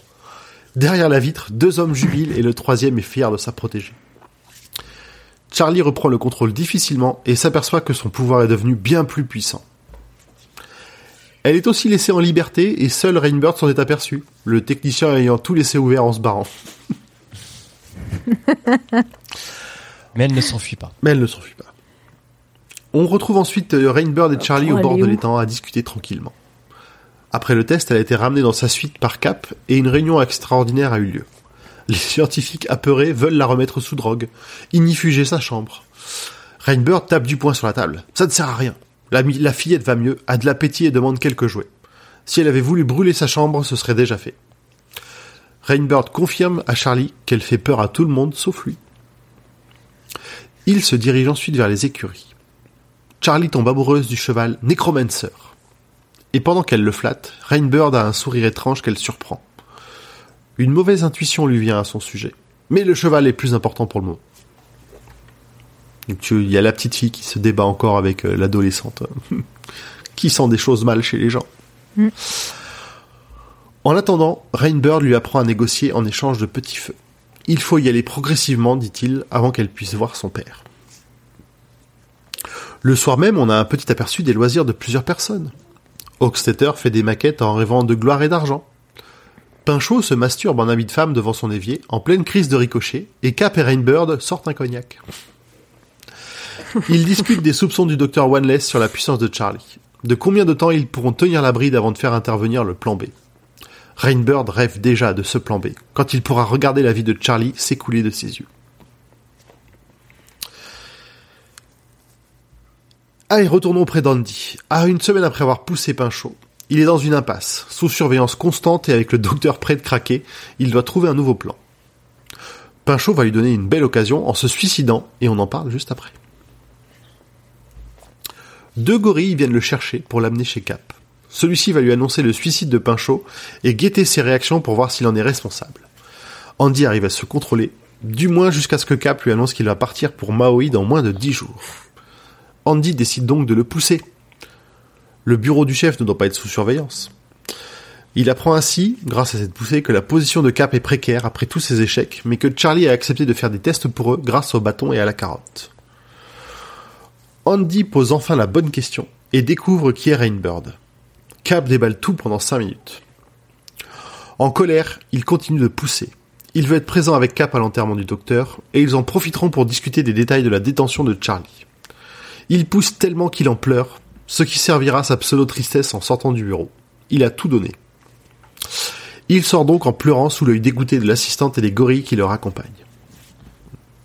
C'est là où on apprend que lui, il a peur des serpents. Il joue au golf et il a peur des serpents. Euh, Ça aura- Ouais, c'est Ah ça. ou c'est c'est peut-être un peu plus tard parce que dans les deux cas il a il aura poussé c'est peut-être dans la voiture un peu plus tard euh, pendant l'entrée dans Oui, l'enterrement oui, il commence à se mettre à fouiller Euh, partout ah euh, pour oui, voir s'il n'y a c'est- pas des serpents. C'est- quand il pète un câble. ouais, là, c'est ouais. après, ouais, ouais. Bah, au début, c'est surtout les trucs de golf et après, c'est les serpents et ça va, ça va devenir de Mm. pire en pire. Donc, euh, un ricochet, en fait.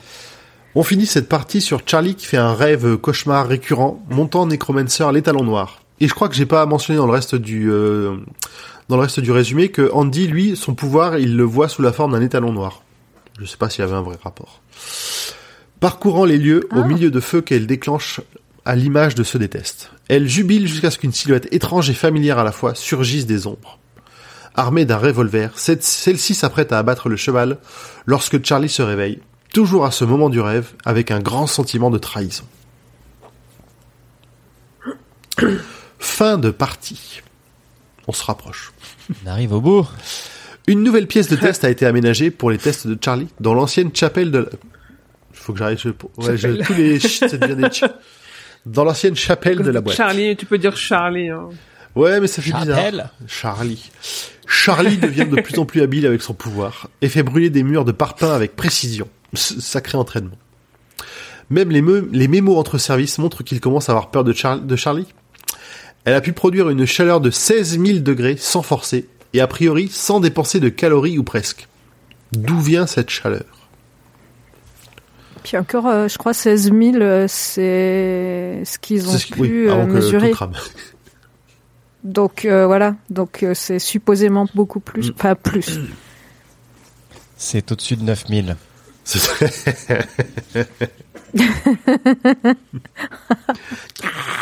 Ça fait bizarre en France. Oui, ça rend pas pareil. Le jour de l'enterrement de Pinchot est aussi le jour où Charlie demande, réclame de voir son père à Hochstetter. Après les derniers mémos et expériences, il a peur d'elle.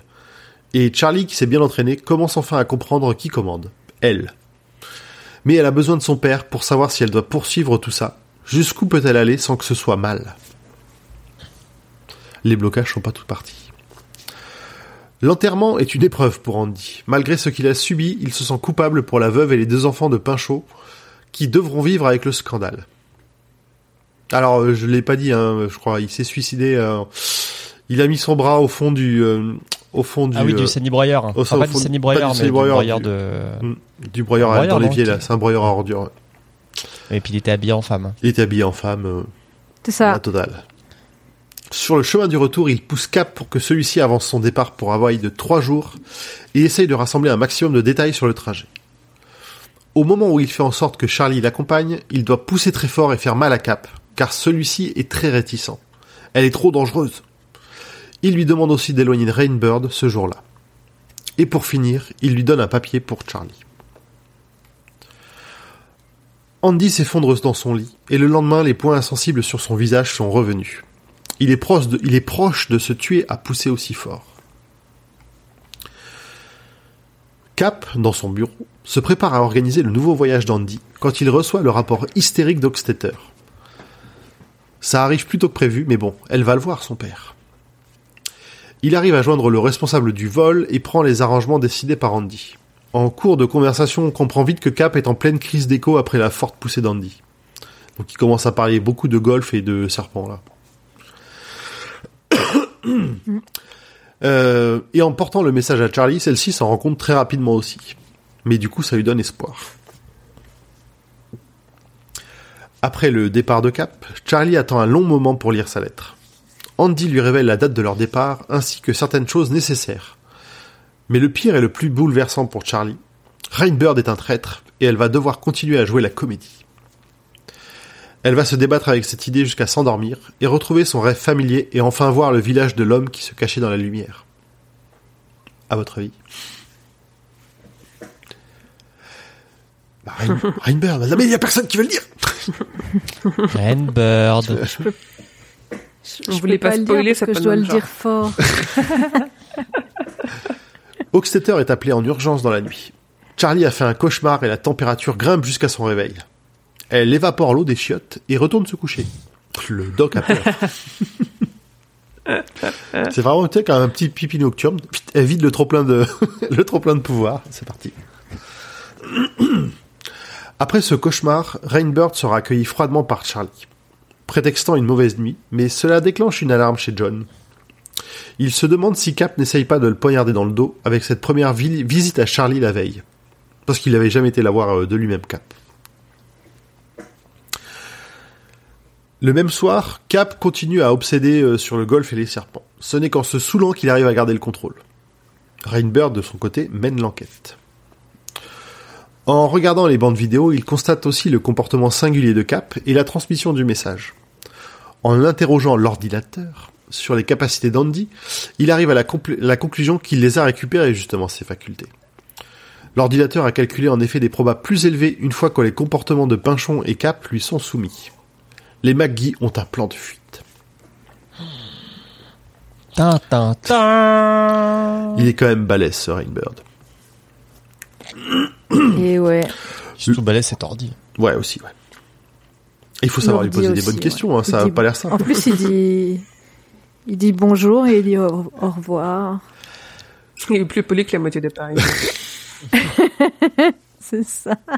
Le lendemain, il apprend de Cap qu'il doit partir à San Diego. Il n'a pas la moindre intention d'y aller, mais accepte. Il sent qu'il pourrait le faire vriller en le contredisant. Et vriller vraiment au sens, euh, pas juste l'énerver, hein, c'est le, le- la crise de ricochet euh, commence à, être vraiment visible. Utilisant les codes de Cap, Rainbird annule son ordre de mission et réfléchit au, pro- au plan probable d'Andy. Il le devine aisément dans les grandes lignes et s'amuse de cette fin de partie, tout en sentant monter l'excitation de son rendez-vous avec Charlie et la mort. Il finira sa nuit en engageant un avocat pour mettre ses affaires en ordre. Lesquelles, rien de bon pour la boîte probablement.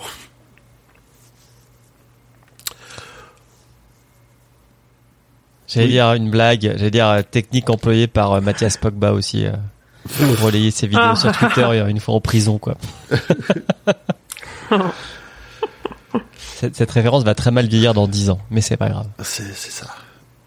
Boutefeu, justement, on en parlait tout à l'heure. C'est le jour J, et Charlie se prépare normalement et fait sa demande pour aller voir Necro- Necromancer l'après-midi. Elle espère que personne ne la bloquera. Andy, de son côté, est excité comme une puce. Il a mal dormi. Il a reçu le programme de son départ ainsi qu'une liste de ses effets personnels à signer pour inventaire. Cap arrive en retard au taf. Il a la capacité de concentration d'un bulot, ne veut que suivre les instructions d'Andy et éviter les serpents. Il a hâte aussi d'être au moment du départ pour qu'Andy lui dise quoi faire ensuite de sa vie. Il l'a vraiment ravagé. Ouais, il l'a bien défoncé, ouais. Rainbird de son côté arrive dans la salle de contrôle pour vérifier Charlie et son emploi du temps. Il fait comprendre aux surveillants en place qu'il n'est jamais venu et qu'il doit rester discret jusqu'à son départ. Il apprend que Charlie sera seul à l'écurie uniquement sur la surveillance des palefreniers, pas d'agents. C'est étrange. Les palefreniers. On vient chercher Charlie à midi 45. Rainbird a pris les devants et a renvoyé tout le monde de l'écurie. Il se planque dans les ballots de paille au grenier. Charlie arrive avec l'agent qui ne veut plus partir. Aucun palefrenier n'est sur place et il trouve ça bizarre. Mais Charlie se met en colère et elle le convainc de partir. Ok, il a eu un petit coup de chaud pour le motiver, mais bon. Ça aide. Rainbird jubile en suivant l'échange et comprend que ce sera le lieu de leur dernier rendez-vous. Il ne se tient plus et appelle doucement Charlie.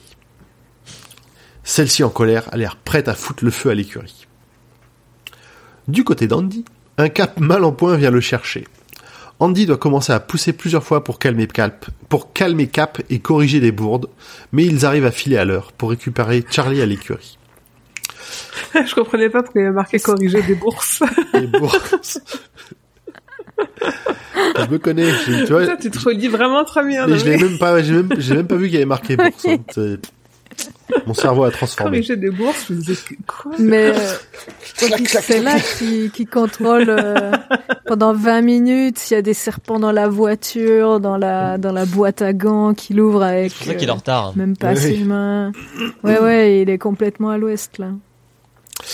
Ils, a- ils arrivent dans la chaleur étouffante de l'étable, et Charlie, paniqué, essaye de les garder en dehors. Une ombre au-dessus d'eux leur dit qu'il est trop tard. On se retrouve du point de vue de Charlie, en recherche et en confrontation avec Rainbird. Parce qu'elle sait toujours pas où il est, elle l'entend mais elle ne le voit pas. Celui-ci lui fait comprendre que malgré ses mensonges, il l'a maintenu en vie, et c'est bien son ami. Et par une forme subtile de persuasion, de télépathie, pense-t-elle, elle se laisse convaincre assez facilement, car elle-même a besoin d'un ami. Elle se prépare à le rejoindre lorsque son père arrive, ce qui rompt le charme. Donc là, c'est le moment où tu te dis peut-être que Rainbird, soit il est vraiment très très malin psychologiquement, soit peut-être qu'effectivement, euh, il, arrive à... Des... Ouais, il a peut-être des petits pouvoirs. Mm. aussi développés, mais c'est possible. On se re... J'ai pensé en- entre deux, euh, mais plutôt il doit être très Oui, je pense que Très c'est le doué, euh. Il, il a bien cerné la psychologie de, Ouais. de Charlie, il sait de ce qu'elle veut et ce Voilà. qu'elle est, ce qu'elle est prête à faire. ouais puis avec un enfant honnêtement c'est Mm. plus facile quoi. On est en plein Mexican standoff. La poussée, le feu et l'arme de Rainbird. Charlie est en train de se laisser convaincre de le rejoindre contre la promesse de sécurité pour son père et Andy. Lui s'apprête à la pousser, elle, lorsque Cap pousse un hurlement. Donc son père était prêt à pousser Charlie pour qu'il se passe quelque chose. Pendant ce temps, l'agent qui a accompagné Charlie a donné l'alerte et tout le complexe passe en mode de combat. Tout le complexe? Non, notre vieil ami OJ et le pompeur résistent à cet appel. Démerdez-vous les gars. Cap donc, ayant accompli ses instructions et n'en ayant pas de nouvelles, se trouve libre de se consacrer à son ricochet sur les serpents et les clubs de golf, jusqu'au hurlement et à l'attaque d'un tuyau d'arrosage à grands coups de râteau. Ce cri distrait suffisamment Rainbird pour qu'Andy puisse pousser une ultime fois jusqu'au claquement. Son pouvoir et son corps se brisent, mais John saute du grenier et se pète les jambes. Il trouve quand même le moyen de viser Andy et de le toucher. Il supplie ensuite Charlie de le rejoindre. Et il tire sur Charlie. À ce moment, son pouvoir éclate au plus fort. Jaillit, d'elle dans, euh, d'elle dans un flash lumineux, suffisamment fort pour faire fondre la balle et ensuite la chair de Rainbird. Les agents à l'extérieur prennent des shrapnels et la fuite. L'écurie et les chevaux sont en feu. Elle est paniquée et a du mal à retrouver son père dans le brasier, persuadée en plus qu'il est déjà mort. Elle entend finalement Andy faiblement. Elle se précipite et ses derniers mots pour elle sont de tout brûler pour qu'il ne puisse étouffer l'affaire. Il meurt sur Temcha. Quick. Pardon. Côté agent, la panique se déclenche quand les chevaux fous de terreur s'échappent de l'écurie. C'est le massacre par les hommes tendus et une distraction utile pour Charlie qui sort à leur suite comme une déesse du feu vengeresse. Submergé par le pouvoir, la douleur et la vue des chevaux morts, Charlie déchaîne tout son pouvoir et flambe tous ceux qui essayent de l'arrêter. Elle a toujours la conviction Même de ne pas tuer. pas de l'arrêter. Ouais. si, si, justement. Elle a toujours la conviction de ne pas tuer sauf si nécessaire et arrive à garder ce mince contrôle sur son pouvoir qui n'attend que de se déchaîner complètement. Elle passe ensuite à l'incendie méthodique des bâtiments de la boîte. Les humains et les chiens paniquent, s'enfuient, mais sont pris au, pli, au piège des clôtures électrifiées. Certains tentent quand même leur chance. Charlie, de son côté, cherche un moyen de se calmer, voire contrôler son pouvoir, et se dirige vers l'étang. L'eau de l'étang se vaporise littéralement alors qu'elle déverse son pouvoir dedans.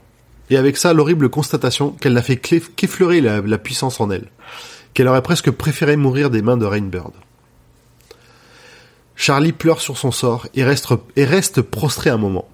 La brume finit par se lever. C'est un champ de ruines qu'elle laisse derrière elle, l'étang lui-même réduit à quelques flaques d'eau. Elle marche au milieu des décombres calcinés et des humains choqués. Certains la maudissent, mais Charlie sait que ce n'est pas de sa faute. Elle est maintenant libre et sait qu'elle ne- qu'ils ne pourront plus jamais l'arrêter. Libéré, délivré, c'est ce que je disais. Là, elle a bien, elle a bien délivré là. C'est vachement, euh, j'ai un souvenir super triste de ce passage. Euh, en fait, elle est, elle se sent vache, enfin, elle est seule, quoi. Tu vois, c'est, euh, Oui. t'as une espèce de désespoir euh, qui, qui transpire euh, de ses émotions. C'est assez prenant. Mais le, cette, cette réalisation que, euh, enfin, en plus, elle pourrait euh, brûler la terre entière. euh, c'est, Ouais. enfin, elle, elle sent qu'elle sera toujours à part de- des- des êtres humains. C'est ça. Allez, on a presque fini. Charlie seul. L'affaire a été étouffée et un groupe terroriste désigné coupable. Charlie n'a pas été retrouvé et cela fait plus d'un mois maintenant. La nouvelle dirigeante de la boîte pense que si Charlie avait dû parler, ce serait fait. En attendant, le Lossi s'intéresse toujours, mais sans une Charlie morte, ils ne prendront pas le risque. De son côté, Charlie a réussi à retrouver sa route jusque chez le vieux Irv. Celui-ci, pendant sa convalescence, a reçu la visite du gouvernement avec un gros chèque et une grosse liste de menaces pour sa famille proche et éloignée. Il gardera le silence, mais accueillera aussi volontiers la petite. Charlie est blessé et ils font venir le médecin de famille.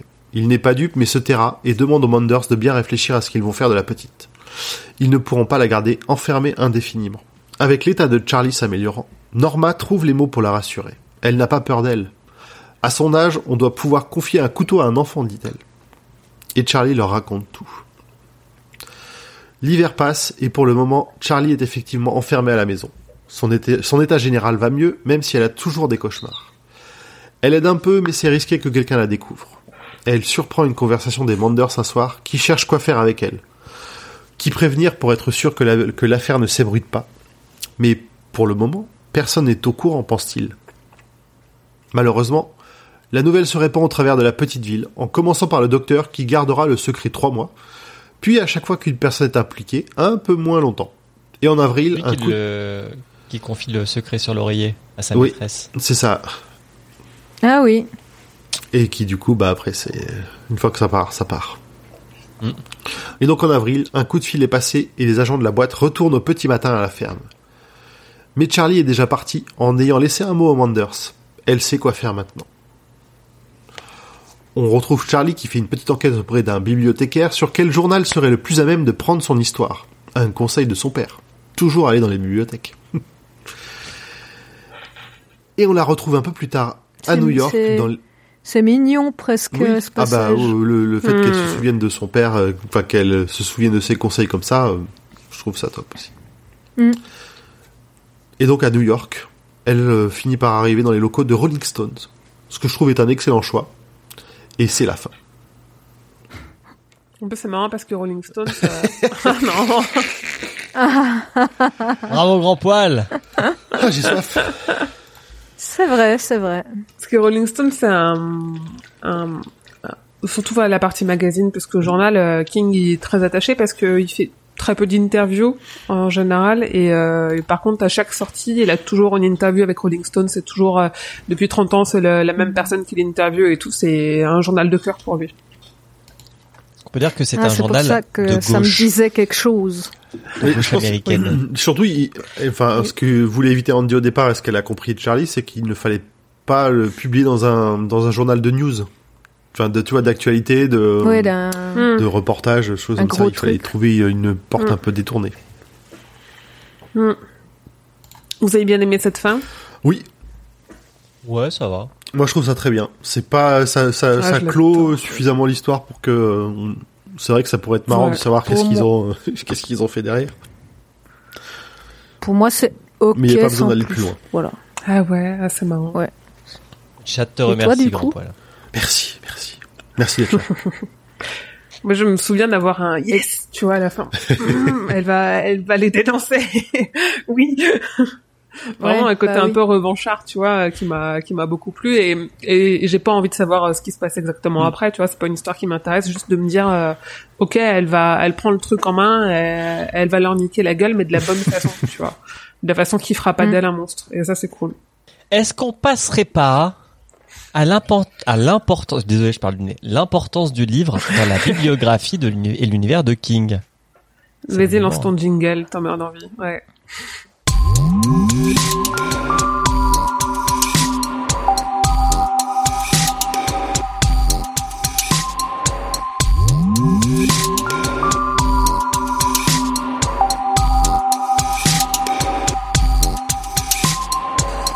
Il fait une pause pipi, il a dit. Euh, alors je l'ai déjà dit, mais le titre original c'est Firestarter. Il a été publié en VO en 80 et en France quatre ans plus tard en 84 et euh, c'était déjà Alba Michel à l'époque. Euh, sa sortie, le roman il est resté 35 semaines, dont 3 à la première place sur la New York Times Bestseller List. Euh, le Publisher Weekly euh, l'a classé à la cinquième place des meilleures ventes de romans aux États-Unis en 80, donc l'année de sa sortie.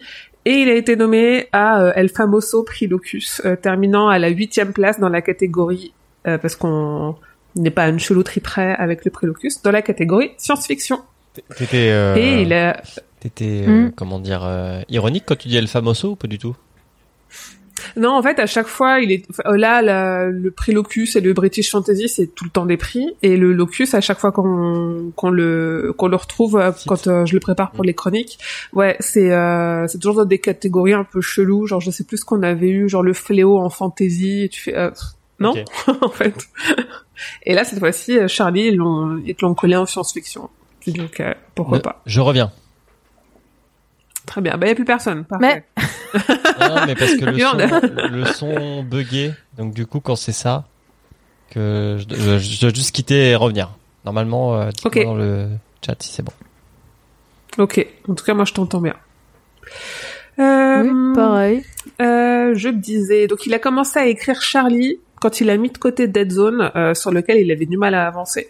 Et pour toute la partie jeunesse justement de Charlie, l'avantage c'est que vu qu'il y a une nouvelle adaptation cette année, King il a été interviewé en mai dernier, il a tout réexpliqué euh, de euh, d'où lui vient l'histoire. Alors, euh, il dit euh, que l'idée lui est surtout venue de ses prises de LSD, et je cite, « J'ai pris beaucoup, beaucoup de LSD à l'uni- à l'université, et je me disais, et s'il y avait une sorte de drogue hallucinogène testée qui avait ces résultats inhabituels provoquant des réactions psychologiques et paranormales chez les personnes ?» Puis il s'est demandé si ça se répercutait sur un enfant. Ce dont il se souvient le plus clairement, c'est qu'il voulait avoir quelqu'un de jeune comme personnage principal, et qui s'est dit, et si deux personnes qui avaient participé au test avaient un enfant qui avait, une, mu- qui avait cette mutation, cette capacité à allumer des feux. Euh, donc, on a perdu Julien. Non, non, je rigolais. Ok. On retrouve aussi un élément qu'on avait notamment pour le fléau, euh, qu'en fait à cette époque il faisait pas du tout confiance au gouvernement, et il dit euh, qu'on parlait encore du Vietnam à ce moment-là, et qu'il y avait une gueule de bois à la fin des années 70, et qu'il se passait toutes sortes de choses où on pouvait tout simplement pas faire confiance au gouvernement, et ça c'est un truc assez récurrent chez King euh, dans ses dans ses récits notamment les plus politiques. Euh, donc dans ce contexte, il s'est dit que si de tels enfants existaient, bien sûr que le gouvernement essaierait de les garder et de les utiliser. Il a aussi dit qu'à l'époque, il avait probablement à l'esprit deux infos qui avaient fait grand bruit en 77. Euh, la première sur des chercheurs qui parlaient de 200 étudiants qui auraient pris du LSD lors de tests financés par la CIA. Et la seconde sur des papiers de la CIA établissant un lien entre Harvard et un projet de contrôle des esprits. Il ajoute qu'à l'époque, euh, il y avait beaucoup d'histoires effrayantes sur, sur le LSD qui provoquaient des mutations génétiques chez les enfants et qu'on leur disait euh, ne, ne, prenez pas ça ou vos enfants seront de monstres. Donc c'est vraiment... Euh, je pense que j'ai donc quand j'ai lu des critiques du livre pour un peu préparer cette chronique, il y en a beaucoup qui disaient que c'était un de ses livres les plus paranoïaques je ne sais pas si vous avez senti la mm. paranoïa en le lisant, mais juste lui dans la façon dont il explique ce qui lui a fait créer ce livre, c'est full paranoïa quoi, anti-gouvernement, euh, anti-drogue, euh, c'est vraiment euh, complètement dans la parano des années 80. J'ai trouvé dans la préface, effectivement, je me suis dit, mais c'est presque trop. Ouais. Euh, ce côté paranoïaque. Ouais. Et euh, c'est pas à cette époque-là aussi qu'il y a eu le fameux truc en France, euh, je sais plus le nom, euh, qui avait un truc dans la dans dans la farine de seigle. Ah, ah le euh, Je sais plus comment ça s'appelle. Ouais, de, ceux et qui que les... Hmm ceux qui dans le ceux oui, c'est euh, l'épidémie de danse. des personnes qui ouais c'est ça ouais c'est ça ouais je sais c'est le, le, bah, y a qui avait une... euh, fermenté ouais mais il y avait une théorie, ah bah justement, euh, Telex le dit, euh, qu'il y avait une théorie qui disait que c'était euh, la CIA qui avait mis du LSD euh, sur tout un village. C'est l'ergot ah ouais. de Saigle, voilà, c'est ça. Mais il y avait aussi le, le projet ouais. MK Ultra. Mm. C'était le nom de code à la CIA pour ah, tout ça, ce qui était développement des pouvoirs psychiques et les, les boosts liés à la prise de drogue. Et je le sais parce que c'est une chanson de Muse qui s'appelle MK Ultra qu'ils ont fait dans leur euh, album le plus euh, complotiste le... qui est euh, Drone. Voilà. Hmm. Ok, merci Julien. Et donc, euh, puisqu'on parle de complot, euh, parmi tout ce qu'il a pu lire à l'époque et qu'il a aussi certainement inspiré, inspiré on, il a aussi parlé de euh, des cas de combustion spontanée qui semblaient inexpliqués et que lui retrouvait euh, dans quelques journaux. Et enfin, une dernière inspiration, et là il en parle directement dans la note d'auteur à la fin du livre, c'est sa fille Naomi. En fait, euh, dans la note d'auteur, il a remercié de l'avoir aidé à appréhender ce que c'est d'être une jeune fille intelligente approchant de l'âge de 10 ans. Et dans l'interview du mois de mai, il a précisé que qu'il n'écrit jamais de façon déguisée sur les personnes qu'il connaît. Donc c'est pas du tout une façon d'écrire sur sa fille, mais qu'il a quand même la chance de pouvoir observer les comportements et euh, la composition émotionnelle des gens qui l'entourent et que euh, en fait il s'est rendu compte à cette époque que Naomi elle pouvait se mettre très en colère parce qu'elle contrôlait pas ses émotions. Et il s'est dit que si on donnait à, à quelqu'un comme ça ce genre de pouvoir et eh ben Dieu seul savait ce qui pourrait se passer il se souvient aussi que ça n'a pas été un livre difficile à écrire. il a même employé le mot de fun et surtout que c'était très libérateur d'écrire une chasse à l'homme sans savoir ce qui allait se passer. Et euh, il a aussi beaucoup aimé le fait de qu'il se fasse prendre parce qu'on ouais. on, le rappelle qu'il sait jamais à l'avance ce qu'il va écrire et qu'il s'est un peu surpris lui-même euh, dans ce que tu disais Julien de se dire bon en fait euh, ils se font attraper quoi. C'est pas complètement une chasse à l'homme mais ils se font avoir à un moment donné. Et en plus, euh, c'était libérateur parce qu'à cette époque, il était assez confiant en sa réussite pour moins penser au public et plus penser à se faire plaisir. Et il savait qu'il pourrait gagner sa vie comme ça, donc il s'est un peu enlevé une pression qu'il pouvait se mettre euh, sur euh, sur certains romans avant. Et c'est marrant parce que c'est, je crois que c'est toi, Julien, qui au début faisait un lien avec Carrie, et c'est un lien que beaucoup de personnes ont fait. Et lui, il a une réponse pour ça. En fait, il a dit, je cite, euh, pour moi, elle se lit d'une manière logique, pas d'une manière autoplagiante. Charlie McGee est une super héroïne. D'une certaine manière, Carrie est une anti-héroïne. Elle est juste cette triste créature. La grande différence est que Carrie n'a pas de père et que sa mère est folle. Les parents de, de Charlie, Andy et Vicky sont plutôt aimants et l'élèvent du mieux qu'ils peuvent. Je pense donc que les histoires sont assez différentes. Et il y a plusieurs critiques qui ont qualifié ça de se dire que c'est euh, la nature contre euh, la différence entre Carrie et Charlie. C'est vache pour, pour Carrie un peu quand même. C'est vache pour Karim, mm. en même temps, en effet, quand euh, Charlie est sorti, la, la peur un peu de, des éditeurs et de certains critiques qui ont vu euh, le, la quatrième de couvre partir en, sortir en avance, se sont dit en fait, il nous resserre euh, la même sauce, le truc a marché, ça a eu un gros succès parce qu'en plus c'était son premier roman publié et ça a tout de suite été un succès mm. avec l'adaptation et en fait ils se sont dit, ils se foulent pas trop, ils nous ressassent le, le, le, même truc et en fait, il y, y a, des ressemblances, mais évidemment quand t'es, enfin, c'est assez logique d'avoir des ressemblances euh, entre deux bouquins d'un même auteur, mais euh, pas tant que ça, quoi. Euh, et enfin, les côtés connexions. Alors, l'agence gouvernementale qu'on appelle la boîte en français, qui est The Shop en anglais, elle est présente dans d'autres histoires de l'œuvre de King, et notamment, elle est très importante dans Le Fléau, dans l'Atomic Knockers, dans Les Langoliers, dans Brume, et plus récemment dans l'Institut. Donc, on- nous, on a déjà fait Le Fléau, et en fait, Les euh, le projet qui... Ouais, mais le dans Le Fléau, le projet au début qui... Attends, non. Dans Brume, le projet au début qui fait échapper euh, le- les créatures, c'est un projet qui est conduit par euh, la boîte. Dans le fléau, euh, le, le laboratoire, c'est un laboratoire de la boîte, et dans les langoliers, j'ai plus le lien exactement, mais euh, je pourrais le retrouver. Et dans les les Knockers, hein. Bah Mm, non, moi non c'est cité, ça se trouve que c'est juste cité euh, de façon un peu random, mais en tout cas, euh, The Shop est là, quoi. Euh, D'ailleurs, dans les Atomic Knockers, euh, le personnage de Gardener, il parle à Bobby d'une petite fille qui a détruit par le feu la base de la boîte. Donc on, on a bien la boîte dans les Atomic Knockers. Euh, Grand Paul, tu l'as relevé au moment de ton, de ton résumé parce qu'un personnage porte le nom d'Eddie Delgado. Bah ouais, mélange de deux personnages du cycle de la Tour Sombre. Eddie Dean et Suzanne Delgado, coïncidence, on sait pas. Là, ça, là, ça fait, enfin, vu comment, quand ça t'écrit, ça fait vraiment, encore une fois, c'est vraiment chapeau des noms. Oh, Eddie Delgado. Et, oh, Eddie Dean, Suzanne Delgado. Ok, ça marche.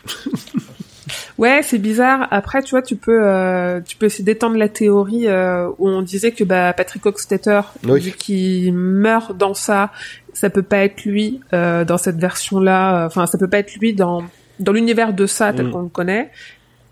Euh, on peut pas avoir le Charlie tel qu'on le connaît. Donc peut-être que les deux sont, sont dans des univers différents et que dans le Charlie euh, qu'on connaît là, en fait, il y a un Eddie Delgado qui existe parce que euh, il se passe autre chose avec la tour sombre, quoi. Tu vois, où, où les deux personnages ont fusionné et que les contemporains de ça, c'est Eddie Dean et Suzanne Delgado, et les contemporains de Patrick Hockstetter adulte, c'est Eddie Delgado. Ça va trop loin. On pourrait, euh, c'est tiré par les cheveux, de ouf.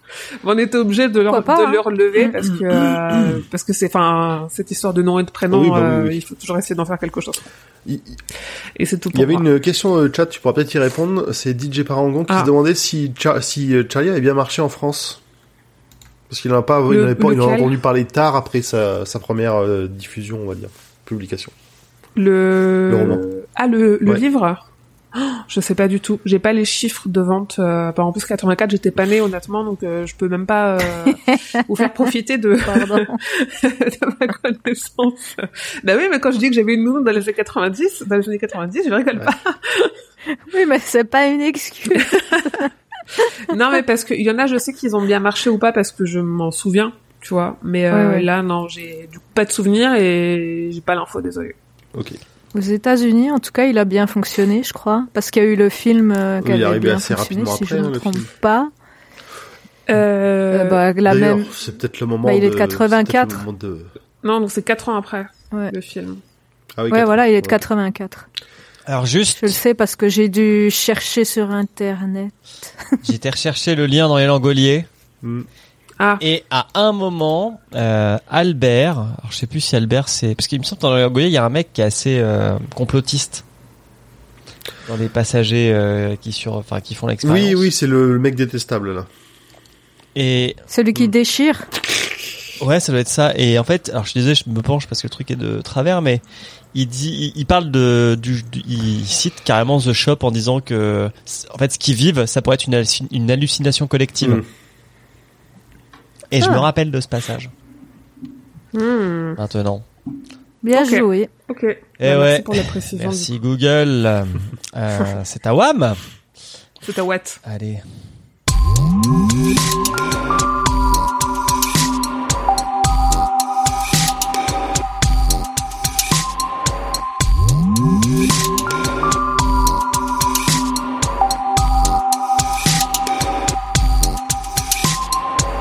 Alors, pour les adaptations du, du livre, il y en a eu trois. Après, je n'en parlerai que d'une dans le détail. Donc, la première, c'est celle de 84. C'est bien ça, hein? Oui. C'est ça. Euh, putain, je suis désolé, je, je renifle de ouf. Tu renifles. Euh, donc, Charlie de euh, 114 minutes, réalisé par Mark L. Lester, et j'y reviendrai après. Et dedans, on a surtout de connus Drew Barrymore, qui joue Charlie. Euh, E.T. t'es déjà sorti ou pas encore? Euh, oui, il était Oui, je sorti, crois, je crois. Je pense, ouais. euh, il me semble que c'était avant que je sois née. Ouais. Et juste après, euh, juste après Drew Barrymore, elle jouera aussi dans Cat's Eye, qui est un autre truc de King. Donc elle fait partie de ces gens qui ont fait Mm. plusieurs Mm. King. Ok. Euh, il y a euh, Martin Sheen, qui joue Lister, qui est le papa de euh, Charlie Sheen, notamment. Et on a une actrice de Melrose Place, puisqu'on a Heather Locklear, Oh, qui joue Vicky. je l'avais oublié. Euh, Qui ne sert à rien. Ça ne sert à rien. Euh, putain, je suis désolé, je, je parle vraiment du nez. On a une deuxième alors, adaptation qui fait partie de ces suites euh, non reconnues par l'auteur. que je Il a récupéré les droits depuis, hein, de Charlie. Hein. Il a fait vous arrêtez vos conneries, je récupère. En même temps qu'il avait récupéré genre euh, les, les enfants du maïs et tout, il a fait hop hop. Ouais, hop. je comprends. Bah, c'est sorti en 2002, donc c'est dans cette, euh, c'est dans cette même veine là. Ça s'appelle, Mm. alors je sais pas, je sais plus si ça s'appelle Firestarter, Firestarter 2 ou Firestarter Oui. tout court. Sous l'emprise du feu. Euh, Rekindled. ouais. Firestarter Il y a- 2, Rekindled. Il y a le deux, donc, du Mon coup, dans le titre. euh, Et il y a, mais pas forcément, il me semble, il y a plusieurs titres. dis- En tout cas, en français, c'est vraiment pas clair. quoi. Non, en anglais, j'ai l'affiche, euh, j'ai l'affiche sous les yeux et. Euh, Donc c'est Firestarter 2 et blabla, je sais pas euh, quoi. Rekindled. Et puis, Ah. je crois que c'est, alors je sais pas si c'est un film ou si c'est un téléfilm en deux parties parce qu'il est très long, il dure 2h48. C'est un direct to C'est un- television. Ok. Donc D'après, un téléfilm euh, en, en deux parties, c'est ça ou? En tout cas, moi, c'est ce que j'avais vu. Oui, c'est une mini-série télévisée. D'après. euh, Voilà, une mini-série. Ouais, je dis pas tout ça de tête, hein, parce que c'est clairement pas un, un film qui m'intéresse. Je suis, j'ai sous les yeux le le wiki euh, de Stephen King, le fandom là, qui est toujours très très riche. euh. Ouais, Ça, alors, euh, ouais, moi, mais j'ai vu ça et mais par contre, quand tu le cherches sur internet, tu es obligé pour le cas parce qu'il est disponible nulle part Hmm. et tu le trouves en 2h40. euh. Ok. Ok, ouais. Je pense qu'un jour je Assez ferai facile. une pastille hors série pour en parler, mais là, euh, j'avais la flemme. Ah, ouais. Ouais, je vous- Faut regarder les trois, disons, pour que ça soit un peu intéressant. Ah, moi, que j'avoue nous en que dire deux mots, Urde La série télé, la, la mini-série, là, je l'ai pas vue. Alors déjà, j'ai eu beaucoup de peine euh, à la trouver, alors que je trouve assez facilement les films sur Internet, n'est-ce pas? Chez tes cousins russes. euh, Hmm. Voilà. Et euh, alors, ce film de 2002, en gros, c'est la suite. Donc, euh, elle a grandi. Et euh, bah déjà, elle peut pas faire l'amour parce que si elle fait l'amour, elle fout le feu. Ah. Donc déjà là, t'es t'es- t'es un peu euh, bon, euh, ok tiers, tu vois. Et euh, honnêtement, je me souviens pas. Alors c'est par le réalisateur de, va Elle est trop bien, pour vous donner à peu près le niveau de, Ah. de film. Ah, 2002, Et euh, quoi. bon, euh, se passe plein de trucs sans importance. Par contre, le truc qu'on peut relever, c'est qu'au bout d'un moment, elle va euh, dans la boîte et il y a d'autres enfants en fait qui ont différents pouvoirs. Donc euh, ça, j'ai trouvé intéressant. Et euh, en, toute honnêteté, je me souviens pas trop, euh, à part qu'il y a plein de... Elle fait des feux beaucoup plus gros parce qu'il y avait plus de budget. Euh, mais voilà. À cette époque, le litre Voilà, il était pas à 2 euros à la pompe. Hein. Voilà, ouais, donc, euh, donc elle fout bien le feu. euh, y a, les gamins, ils sont trop bizarres, ils l'aiment pas. Enfin voilà, c'est. Ouais, c'est pas- un grand souvenir, quoi. quoi. Ouais, moi je m'attendais à une pure merde et en vrai, euh, ça va, tu vois. Ah, mais c'est pas une adaptation, de toute façon. J'ai l'impression de- Non, c'est c'est une suite. t'écouter parler de Carrie 2, tu vois, qui est sorti 3 ans Et avant. ouais, c'est- un peu le même délire. Et pourtant, Ouais, euh, en la même année, il y a un, il y a une version de Carrie qui est sortie, Oui. qui est sortie. C'est la pire. Euh, celle où elle a les cheveux, ouais. ça donne un petit peu, voilà, 2002. Elle le genre de film qu'on faisait à cette époque. Ouais, de ouf. Ah ouais. Euh, et il y a une troisième adaptation qui s'appelle encore Firestarter, qui est sortie cette année euh, et qui devrait euh, sortir en DVD au moment où on sort l'épisode, non? Ou, euh, oui, bientôt, là, octobre. en Bientôt, ouais. Euh, Alors dedans, euh, il y a Zac Efron et Pomme a un petit message. Euh, elle dit film de 2022. On dirait que Zac Efron n'a qu'une seule intention sur le visage, la constipation. Ce film, on dirait un mélange de un truc trop bien qui n'a pas pris ensemble. Le diplomate au petit pois de Rachel dans. Je ne comprends pas cette dernière phrase. J'ai pas, Non, pas la ref-. En fait, le, dip- le diplomate au petit pois de Rachel dans Friends, c'est quand Rachel se met à cuisiner pour euh, Thanksgiving, elle fait le dessert et en fait, il y a deux pages Ah. qui sont collées. Elle fait un mélange d'un truc salé et un Ah. mélange d'un truc sucré. Ouais, donc le, le diplomate, le dessert. Donc ok, c'est- oui. et, euh, et Joey le mange en disant, mais en fait, euh, la viande est bonne, les petits pois sont bons, euh, le gâteau est bon, donc c'est ok. Sauf que en fait, c'est des bons éléments qui mis ensemble. Ah, attends, pas- le diplomate. Quand je l'ai bien en anglais, c'est le truc qu'ils appellent le trifle. C'est le gros plat. euh, Bah en français, c'est le diplomate. Ah, bon, le diplomate. Ouais. J'ai vu La viande est bonne. La C'est quand, quand t'as parlé de Joey que je me bonne. suis sou- que j'ai vu la scène parce que du coup, le dipl- pour moi, un diplomate, c'est un petit gâteau rikiki. Euh, je, je, je l'avais pas. Pour moi, c'est un Ah, cocktail, mais euh, J'ai aucune idée. chacun ses refs. Euh, alors, il y a un point qui est, il y a un lien qui existe entre Charlie de 84 et Charlie de 2002. Le connaissez-vous? Il est un peu technique. Hein. Hmm. Et comme euh, Madame l'experte vient de partir, je vais vous le dire. En 84, c'est pas euh, comment il s'appelle? Attends, je l'ai pris dans mes notes. C'est pas Touc, touc, touc. Euh... Merde. J'ai pas noté son nom. J'ai dit que c'était le réalisateur de Commando, mais ah, attends, il est là. de commando. C'est pas Mark Lester qui devait faire le film à la base. C'était John Carpenter. Ah oui. Sauf que Il a dû sentir que. non, c'est entre temps il y a eu The Thing Ah, qui a fait un, un four. Oui. Haha, four feu, excellent. Euh, et du coup, qui s'est fait virer, virer par Universal. Et euh, bah, c'est comme ça qu'il a fini sur Columbia. Et enfin chez Columbia. Et chez Columbia, il a fait Christine. Ok? Et en 2022, bah, c'est lui qui a fait la musique de Firestarter. Ah, on parle de Carpenter. Ouais. Je disais, c'était quoi le c'est lien un des entre bons éléments, 84 euh, et 2022 la musique du C'est film un, c'est cool. un des bons éléments de, oui. Mm. De ouf. Et Et Carpenter, bah dans euh, celui de 84 aussi. bah, euh, Carpenter quand il a réalisé Carrie euh, à cette époque-là, putain, ça aurait donné. hein. En vrai, ça aurait été cool. Ça aurait vraiment Mm. été cool. Ah, j'ai une, euh, un truc à dire sur celui de 84. Euh, je le trouve globalement assez fidèle à l'œuvre. Mm. Donc, euh, et, et si on le remet dans le contexte de 84, il est pas si mal. Donc, à la limite, si, si vous n'avez pas lu le, lu le livre, euh, moi je vous conseille volontiers de, de regarder ce film qui. Tu vas me piquer ma chronique, c'est ça? Je crois que t'avais fini, t'étais Ah à non, j'ai pas encore fait 2022. mon échelle là. de Carrie. Ah, pardon. Alors, j'ai rien dit, j'ai rien dit. Alors, dans mon échelle de Carrie, où se situe Charlie? Euh, Et tu, tu, tu veux mon anecdote euh, du film de 2022 ou Franchement, alors celle-là, elle est, elle, elle, alors déjà, elle avait deux dimensions, mais elle en a pris trois. Euh, donc les deux dimensions, en fait, c'est que je vais régulièrement au cinéma et j'avais prévu évidemment de voir ce film. Donc je suis allée le voir une première fois et je me suis endormie au milieu. Euh, non, non pas parce qu'il était chiant, mais parce que bah, je- au cinéma souvent je m'endors. Bon. Ça arrive. Mais à moitié. À moitié, tu sais, tu, tu, tu dors, tu te réveilles, tu dors, tu te réveilles. Bref. Et je me dis, bon, je vais le voir une deuxième fois, parce que ce serait bien quand même que, je sais pas, je fasse une chronique ou quelque chose dessus. Et là, euh, à peu près au milieu, je me suis endormie, mais à 3000%. Tu vois, over 9K, quoi.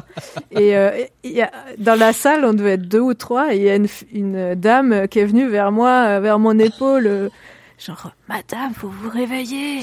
Et euh, moi, j'ai fait le, j'ai fait le gros saut, genre, euh, j'ai vu le générique, puis j'ai, oh putain, je me suis endormie, grave endormie. Et là, honnêtement, je l'ai revu hier et je m'en souviens, mais quasi plus en fait. Il y a rien dans ce film. Enfin voilà quoi. c'est- En fait, Je l'ai vu trois fois et soit je me suis endormie, soit Une je m'en souviens euh, pas. Sais Qu'elle donne envie d'aller voir le c'est- film. C'est ça.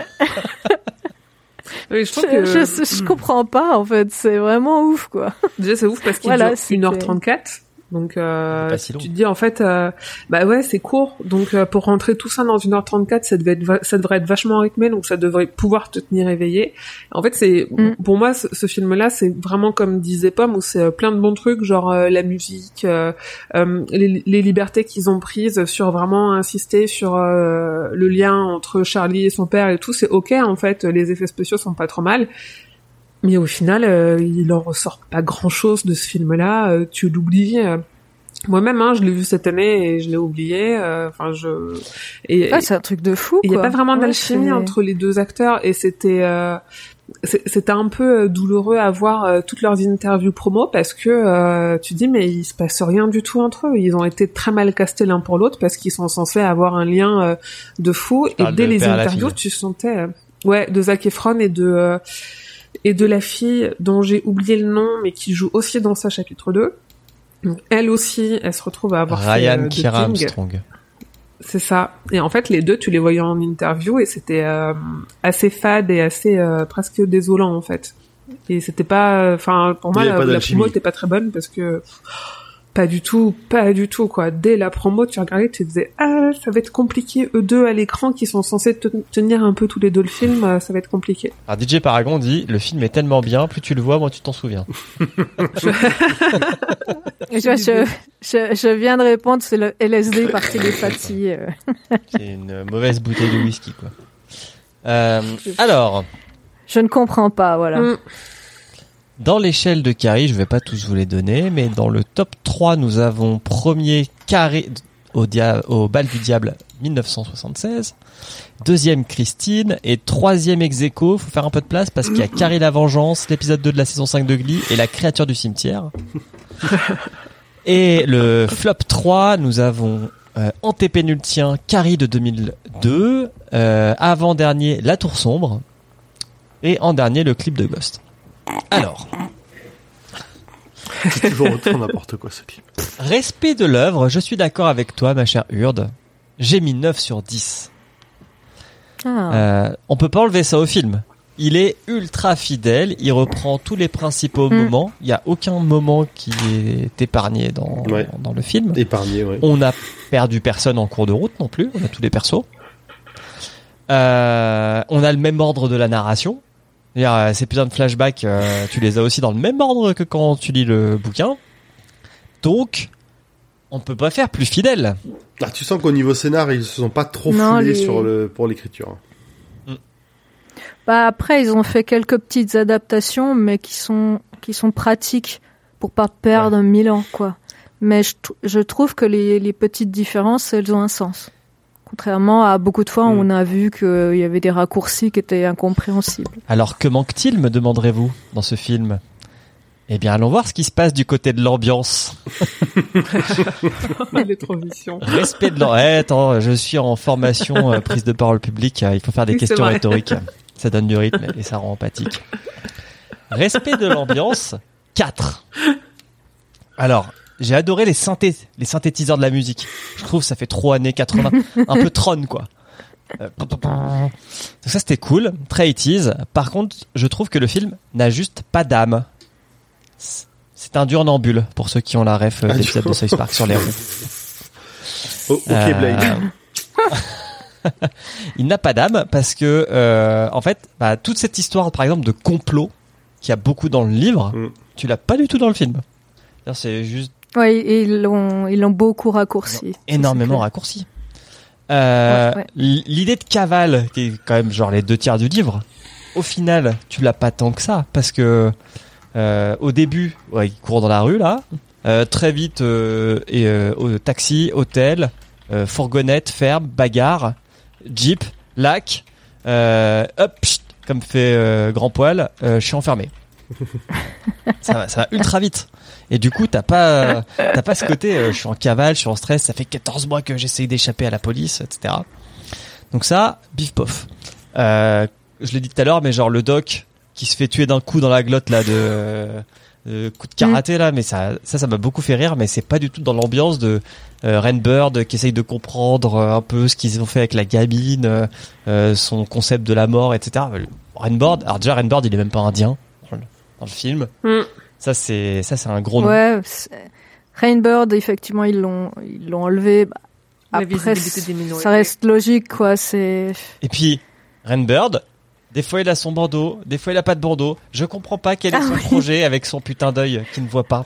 C'est comme les pirates, ils changent d'œil. Ouais, mais il a, il a Ouais. des, il a des yeux dans le 84. Enfin, il est pas balafré En fait, ou vite j'ai fait. l'impression tu qu'il a un œil un peu aveugle, genre ils lui ont mis une lentille blanche, tu vois, mais c'est, mais c'est pas. Ouais, mais, mais vite fait. Ouais, ouais.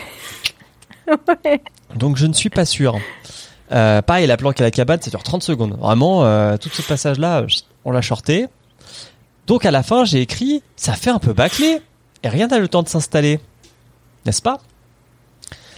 On en arrive presque à transformer un film de cavale et de science-fiction, ce qui est à la base pour moi Carrie, à un film qui va un peu flirter avec l'épouvante. Avec ses musiques, euh, ces gens qui beurrent en... Enfin, j'ai j'ai trouvé que le réalisateur, en fait, il avait juste pas lu le livre. Et on lui a dit, fais un film sur une gamine qui fout le feu de qu'elle veut. Et il a fait ça. Mais il a pas, je trouve qu'il a pas vraiment saisi l'histoire euh, qu'il y avait derrière l'histoire. Bah, il l'a lu en diagonale, genre. Et euh, sachant qu'en plus, alors je sais pas si j'ai pas été vérifié, mais parce que Carpenter, quand il a commencé le, le film, il a bossé avec un scénariste, et je sais pas si c'est sur ce, ce- c'est sur ce scénario-là qu'ils ont fait le vrai film de 84, ou s'ils ont réengagé un autre scénariste pour euh, pour faire quelque chose de- du roman. Mais ça fait pas très Carpenter, je trouve. Non. Troisième étape, le divertissement. Vous en avez pensé quoi, vous? J'ai passé un bon moment, ceux qui l'ont vu. Non, c'était long. Ouais. Euh... Bah. Rivella. Ça baigne dans son jus, quoi. non, parce que je- pour son époque, je trouve que il, il est bien, si tu veux, parce que t'as l'effet des cheveux de la petite fille à deux balles, avec la musique à deux balles, et euh, quand il y a le feu, il y a, il y, a des- il y a des bruits de genre de lion, Oui. tu sais. et son père aussi. Ah, il y a un truc euh. qui était il y a un truc qui était pas mal entre cette euh, cette version et la version de 2022 que je me souviens, c'est que son père en fait dans la version de 84, genre il se il se tient la Bah, il fait tête, caca quoi. vraiment genre Ça Voilà. fait trois jours qu'il est constipé, la- il faut que ça porte, faut que ça parte. c'est ça et dans la version de 2022, il fait un craquement comme ça, ça j'ai trouvé pas mal. Mais euh, c'est rigolo en fait, tu vois, parce que ça, ça te ramène aux anciens films. Mais voilà, tu regardes ça maintenant, c'est méga cheap. Quoi. Alors j'ai mis 6. Donc c'est difficile. Et enfin, Ouais. plus que cheap, moi je, je considère qu'il rentre un peu dans la catégorie nanar. Ce film. Mmh, Et- Ouais, un petit peu. Et la VF, les doubleurs en ont, et les doubleuses en ont Ah oui, tellement rien à foutre. mais vraiment, ils ont pris leur chèque. hein. Sur ce film, euh, il y a aucune intention d'essayer de jouer quelque chose qui se passe à l'écran. Je, juste, je fais ma, ma, ma- mon doublage comme j'ai envie et comme on en parlait avant le début de l'émission. Donc c'est la voix de Son Goku hein, qui fait euh, Charlie. C'est Brigitte le cordier. Et Brigitte, quand elle fait une voix d'enfant comme ça, ça marche pas quoi. J'avoue, je l'ai vu en VO quand, quand je l'ai vu Ah à non, et l'époque. regarde, Ouais. regarde en VF, euh, dès que Charlie elle ouvre la bouche, euh, non, non, calme-toi Son Goku, c'est pas possible. ouais, c'est affreux. Euh, et j'ai trouvé, alors j'ai mis que 6 en divertissement parce que je trouve que la fin est un peu longue. Euh, moi je me suis endormi sur la fin, sur les la bataille Mm. finale euh, dans le dans le, le camp là. Euh, surtout que les effets spéciaux ont extrêmement mal vieilli. Et elle jette Ouais. des boules de feu, c'est c'est Ryu. Sauf Charlie que- en fait. Sauf qu'à un moment, tu vois la boule de feu en face, tu vois clairement que c'est un missile. Tu vois l'intérieur Oui. de la boule de feu. Eh, Mais en fait, euh, ouais, c'est une météorite. Ouais, une en vrai. météorite en feu, Parce ouais. que t'as- t'as le- feu devant, mais derrière, tu vois qu'il y a un truc solide. En fait. T'as ça et t'as des comédiens qui courent le long d'une ligne d'essence pour que le feu les suive. Ouais. Ça aussi, Et monsieur le euh, et tu as la maison maquette euh, qui, ex- enfin, qui prend feu et qui explose. Bon, pour l'époque, c'était ok, tu vois, contre, mais Jean-Michel Prévention sera content parce que j'ai lu Ah. dans l'excellent livre de Mathieu Rostac et de François Co que je vous montre à Ah oui. l'écran il est très bien. que euh, à sa décharge, Mark Lester, le réalisateur, porte surtout son attention sur la sécurité de ses cascadeurs en ces temps déjà lointains où les effets spéciaux ne bénéficient d'aucune béquille de synthèse. Marco sait qu'il n'y a rien Mm. de plus volatile que le feu et s'en sort avec un seul participant blessé au bras. Voilà. Mm. Donc il y a une chose bien à retenir de ce film, un- c'est ça. Pour refaire Euh, un point ouais, comme quand sur, euh, sur la qualité de ces effets-là, la même année, les trois films au box-office qui font le plus de recettes, euh, il y en a deux qui ont des éléments de fantastique. En, en un, il y a le flic de Beverly Hills. Mais en deux et en trois, il y a quand même euh, SOS Fantôme et Indiana Jones et le Temple maudit. Aïe, aïe, On aïe. est dans ce C'est contexte-là. pas- ouais, ouais. c'est pas le Donc, même- euh, Ah ouais. C'était pas Ouais, les mêmes moyens non plus. hein, enfin, euh, Non, bien sûr, mais tu te dis et t'as les Gremlins 104 quoi. Donc tu peux tu peux réussir. Ah à- oui, putain. ouais. C'est Eh bien. cette époque-là quand même. Ouais. Et du coup, D'où le côté un peu nanar en effet. ouais, il fait un peu nanar qui se regarde, mais bon, c'est pas non plus un chef-d'œuvre. Donc, ça lui fait une note de 19 sur 30, ce qui le place à la dixième place sur 22. ça Pas va, mal. ça va, ça va. Ça va. Pas Du coup. C'est honnête. Euh, c'est marrant parce que euh, il est, ils sont quatre à avoir cette note. Il y a Salem de 2004. Je sais pas si vous vous souvenez de Salem de 2004. Il y a l'épisode 18 de la saison 2 de Riverdale. qui est un hommage à Carrie. Et il y a surtout, parce qu'on n'était pas d'accord, Brume la série. Qui ne respectait pas du tout l'œuvre, mais qui était très divertissant Ah ouais. pour moi. Là, on est un peu à l'inverse. Ah, parce que moi je la mets vraiment tout en bas quoi. Pire que la tour sombre. Vraiment tout en bas. Je sais pas. La sombre, je la classe même pas. La sombre n'existe pas. Ah, vois, ok, pardon. C'est un déni. ça allait. Enfin Ah, bref, on va pas refaire le débat du film. Non, il est tard, il voilà. est tard, faut avancer. Tour sombre. Oui. Euh, du non, coup, je suis euh, ok avec ce, avec cette place en tout cas. ça vous va au milieu. Ouais, ouais, non, c'est bien. Le Ouais, milieu, ouais, c'est c'est bien. bah, c'est Ouais, c'est- comme disait honnête. euh, Jourdain. C'est honnête. Ouais, c'est ça. Ouais. Exactement. Urde, es-tu prête? Oui.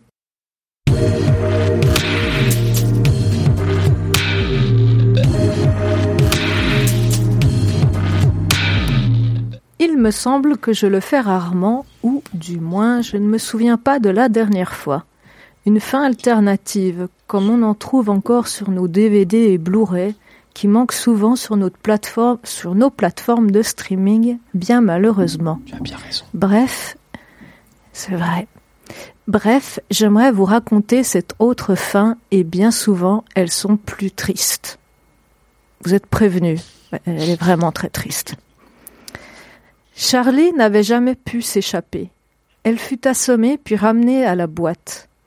Et cette fois, ce n'est plus un petit appartement qui l'attendait, mais une salle contenant le minimum, un matelas, un lit derrière une équipe de contrôle pour l'observer et la filmer, devant une vitre de la taille du mur sur une salle encore vide. Comme nourriture, un cathéter et un tuyau dans son estomac, de quoi la maintenir en vie. Peu de temps après, la pression de la pièce fut augmentée afin de la faire tomber dans les pommes. À son réveil, trois lits, deux compagnons. Une fille de 14 ans et un garçon de 16 ans. Le principe demandé par les scientifiques était le suivant. Le garçon générerait les impulsions électriques et remplirait également des batteries. Charlie s'occuperait de créer une fusion nucléaire dans une mini-centrale, et la fille créerait non seulement de l'eau qui ferait tourner un système hydraulique électrique, ainsi que le refroidissement de la pseudo-centrale. Trois perfusés pour des centaines de gigawatts, quelle que soit l'époque, c'était très rentable. Régulièrement, la pression de la pièce était montée. Le garçon et la fille avaient des cicatrices au niveau des organes reproducteurs. Ils préféraient ne pas en parler entre eux, sachant très bien que la prochaine génération était en marche pour les remplacer. Avec les mois, Charlie n'arrivait plus à générer assez de poussée sur les atomes. Afin de réveiller son pouvoir, des fléchettes douloureuses lui étaient envoyées dans le dos, dans le cou, dans le cuir chevelu. Elle hurlait et sa haine augmentait son pouvoir, jusqu'au jour où cela ne suffise plus. Ils pleuraient tous, tous les jours, à voir Charlie souffrir, à souffrir eux aussi, enfermés dans cette base, sans la lumière du soleil, sans l'odeur des fleurs et de l'herbe, sans la caresse du vent. Chaque soir, ils dormaient main dans la main pour espérer garder leur humanité, pour ne pas devenir fous. Et le jour où Charlie n'en pouvait plus, vidé de ses pouvoirs et son petit corps plein de cicatrices, la fille et le garçon, qui l'adoraient comme une petite sœur, lui demandèrent de mettre un terme à tout ça. Charlie, Tu seras notre soleil, et nous serons tes satellites, ou lune, ou planète, pour te tenir compagnie. Nous serons tous les trois libres, ensemble, et voyagerons à travers l'espace. Ils se prirent dans les bras et la température monta, monta, jusqu'à ce que leur corps s'enflamme, jusqu'à ce que leur chair se confonde. Je serai votre soleil, murmura Charlie, avant de rejoindre les étoiles. Eh ben. Je, même je vous avais prévenu. Putain, elle est dark celle-là. Hein. Ouais. Merci pour le trigger warning avant parce que Et sachez que je l'ai rêvé il y a deux nuits. oh Donc, euh, incroyable. voilà. Euh, Je l'ai Ouais, cauchemardé oui, il y a oui. deux nuits plus précisément. Ouais, Parce que là, c'est la version soft encore. C'est ça de lire 100 pages par jour en fait. Du coup, euh, le, le truc t'obsède jusque dans tes songes quoi. Ouais, c'est ça. Et nous allons passer aux questions des auditeurs qui peut-être seront moins dark, peut-être pas. On, on se retrouve après le jingle.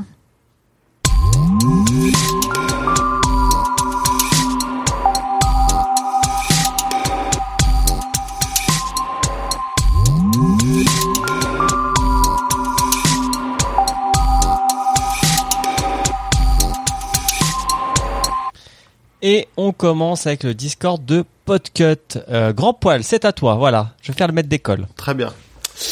Alors, on va commencer par euh, Cypher S qui dit Vous êtes en cavale suite à possession illégale de super pouvoir. Quel est votre temps de survie sous le radar? Alors, il y a Pomme qui nous a donné sa réponse. Elle dit Deux heures, je me fais gauler après avoir fait une story pour montrer un arbre trop beau. En fait, ça dépend de ton super pouvoir. Si tu peux te rendre euh, invisible, c'est ok. Oui. Moi, je pense que je tiens pas bien longtemps. hein. J'ai des capacités de survie assez proches du néant. Ouais, moi aussi. Je pense que la solitude Euh, est tout je- pareil, euh, ouais, pareil que toi. euh, euh, encore si j'habitais à la campagne, ce serait faisable, mais là, vu que j'habite en ville maintenant, euh, pff, Direct, je vais à la montagne et moi je tiens des mois. Ok, Bear Grylls. C'est le Yeti. c'est le fameux Yeti de Marie. est-ce que tu bois ton, Non. ton Sprite et ta pisse Euh, ensuite, on a Jujupink qui nous dit Merci pour ce nouvel épisode du roi. Si vous aviez ce super pouvoir de bru euh, emoji feu, Brûler. hein, que feriez-vous en premier? Prenez soin de vous les loulous. Alors, Pomme a dit Je peux pas dire, c'est interdit par la loi de mettre des gens sur des bûchers. Euh, disons que si t'es pas dans un contexte de survie, euh, ça sert pas à grand chose, quoi. Ah si. Franchement, moi j'ai allumé les slips des gens qui me cassent les couilles. Mais du coup, tu Brûleur finis de en slip. plus. Le bout de Bah, slip. personne peut savoir que c'est moi. Ah oui, ouais. Ah, il retrace. Sauf euh, si tu fais comme Euh, le bah- père de l'autre dans le film de 84 où tu- si tu te mets comme ça avec, un slip qui s'enflamme. Bon, peut-être que les gens vont griller que c'est toi. Euh, bah, Moi, à l'heure actuelle, je ferais monter la température de mon appartement parce que j'ai dû mettre brancher mon, mon chauffage à 19 et ça me fait vraiment chier. Ah oui. Donc, euh, je- en premier, je ferais ça, tu vois. Euh, moi, de mon côté, je sais pas. Je ferai, euh, je, je ferai brûler les trucs que je dois amener à la déchetterie. Ça ira. Faudra- je gagnerai du temps. Mais t'es pas censé les recycler. Faut Recycler. recycler. Voilà, je recycle. Je recycle.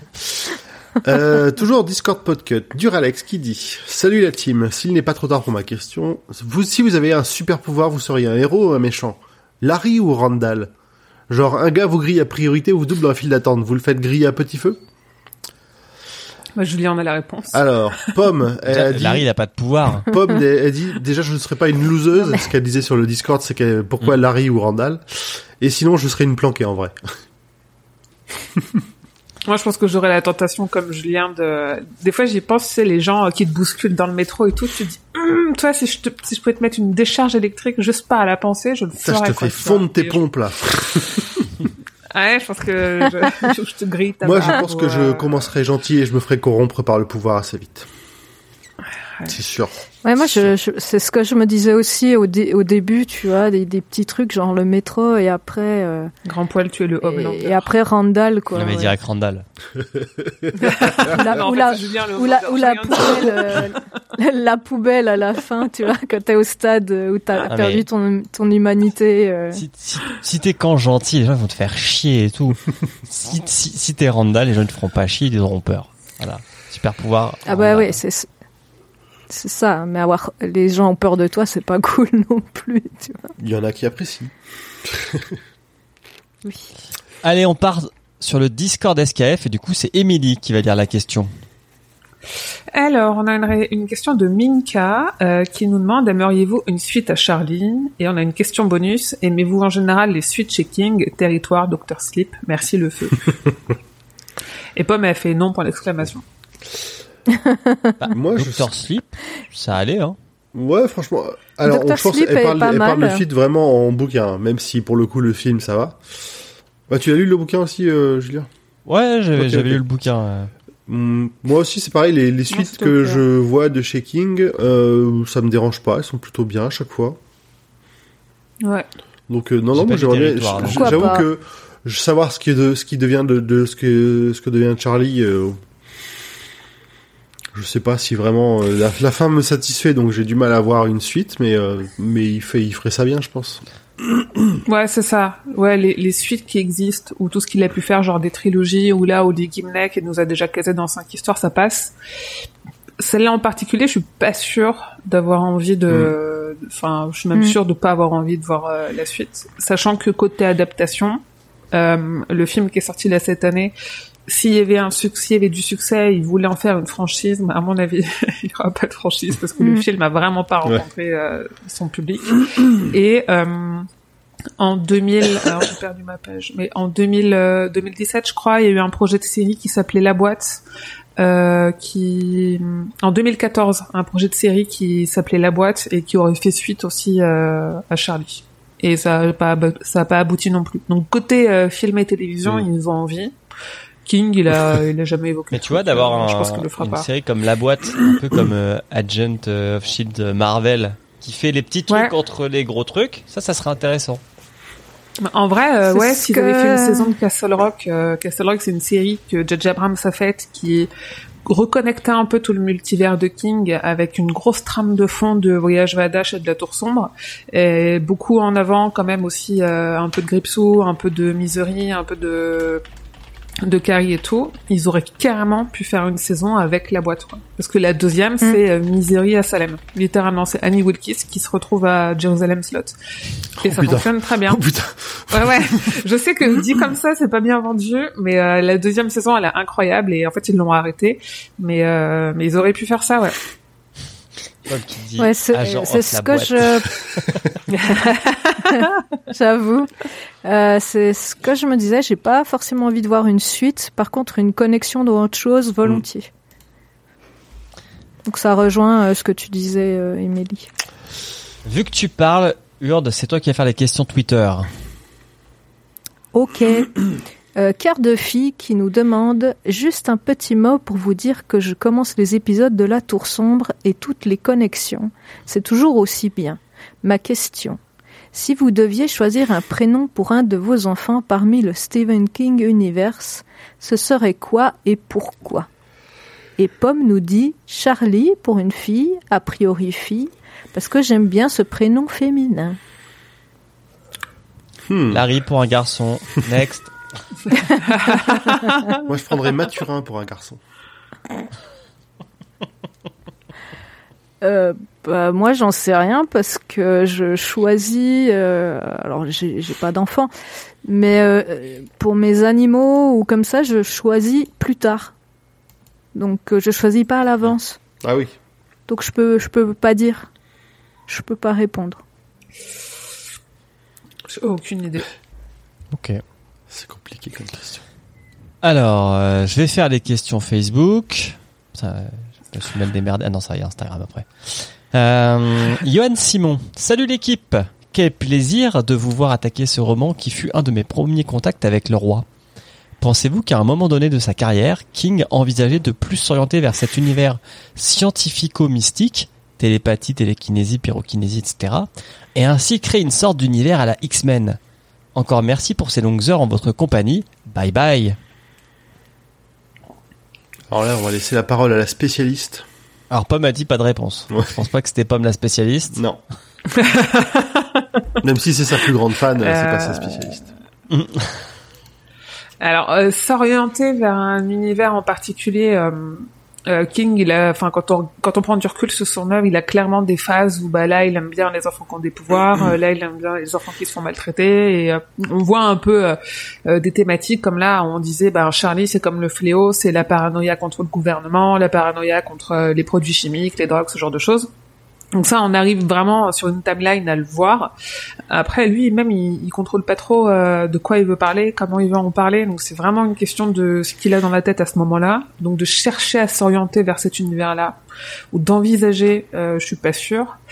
Après, euh, de créer une sorte d'univers à la X-Men, ce qui est marrant, c'est qu'il a beau avoir un multivers euh, super fourni et de faire des connexions à tout.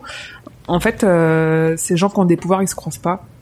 Euh, jamais Danny Torrance il va croiser Charlie dans aucun bouquin euh, donc c'est vraiment euh, chacun fait son truc de son côté et euh, et voilà À la lecture de euh, du résumé des résumés de Carrie qu'a fait Pomme, euh, j'étais revérifié euh, deux trois trucs sur Carrie et j'étais persuadé qu'à la fin de Carrie on parlait de Charlie en fait. Alors que non, parce qu'on parle euh, d'une ga- enfin la fin de de, de Carrie c'est des rapports Hum. il me semble de alors je sais pas si c'est la boîte ou c'est quelque chose d'autre qui qui explique ce qui s'est passé euh, et euh, qui dit que euh, on a découvert une gamine qui avait aussi des pouvoirs et j'étais persuadé que c'était des pouvoirs de pyrokinésie mais en fait non. J'étais persuadé qu'il y avait un- il les connecte pas trop tu vois. Étonnamment alors qu'il a tendance à tout connecter et à ressortir les mêmes noms on sait pas trop pourquoi. Sur ces trucs là c'est plutôt vraiment euh, euh, chaque euh, chaque personnage avec son pouvoir chacun dans son coin. Et c'est pour ça que j'ai tendance à critiquer un peu aussi des, quand on dit ah là là cet enfant a du pouvoir c'est le shining bah non parce qu'il a tendance à bien compartimenter toi t'as le shining toi toi c'est la télékinésie toi c'est la pyrokinésie et ça se mélange pas trop quoi Dr Sleep ne serait pas d'accord. Et Dr Sleep, c'est clairement dit que c'est le Shining. Je parle vraiment pour euh, les théories qu'on va s'amuser à faire Ah sur oui. euh, oh là là, il a une intuition, il a le Shining. Non, en fait, c'est bon, euh, c'est c'est juste une intuition. On se détend. En tout cas, Euh, je- moi, c'était le, Vas-y Jord. enfin, c'était le, merci. C'était le gros problème que j'avais pour ma théorie, c'était de pas tomber là-dedans, en fait. Parce que euh, c'était super facile de. Oui, de trouver un autre pouvoir, tu veux C'est dire. super compliqué. En fait, en fait, il y avait, voilà, il y avait trop de rêves.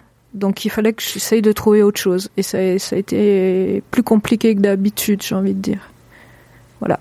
Il a fallu que tu en rêves. Il a fallu que j'en rêve, effectivement. Je fais beaucoup de choses euh, dans la... pendant que je rêve. Moi, je suis pas fan des Avengers euh, qui se passeraient dans l'univers de King. hein. Euh, autant dans Mm. 22 11 63, c'était plutôt habilement fait. Le fait de mêler Parce qu'il des- fait que, il fait globalement que des passages, ils sont pas, ils, se, ils sont liés ensemble, mais ils interviennent très peu dans l'histoire. Et ça a aucun impact sur l'histoire à tel point que dans la série, ils ont complètement retiré euh, cette, co- cette connexion-là, quoi. C'est, euh, ça sert à rien dans le scénario. euh. Mais ouais, j'aimerais pas voir ça. Non. Grand poil. Euh, moi, je suis jamais, moi, je- tant que c'est bien fait, je m'en fous. De, je, je, serais- je suis pas contre. Après, voilà, c'est tout. c'est, Ok. Deuxième question Facebook. Pierre Ferré.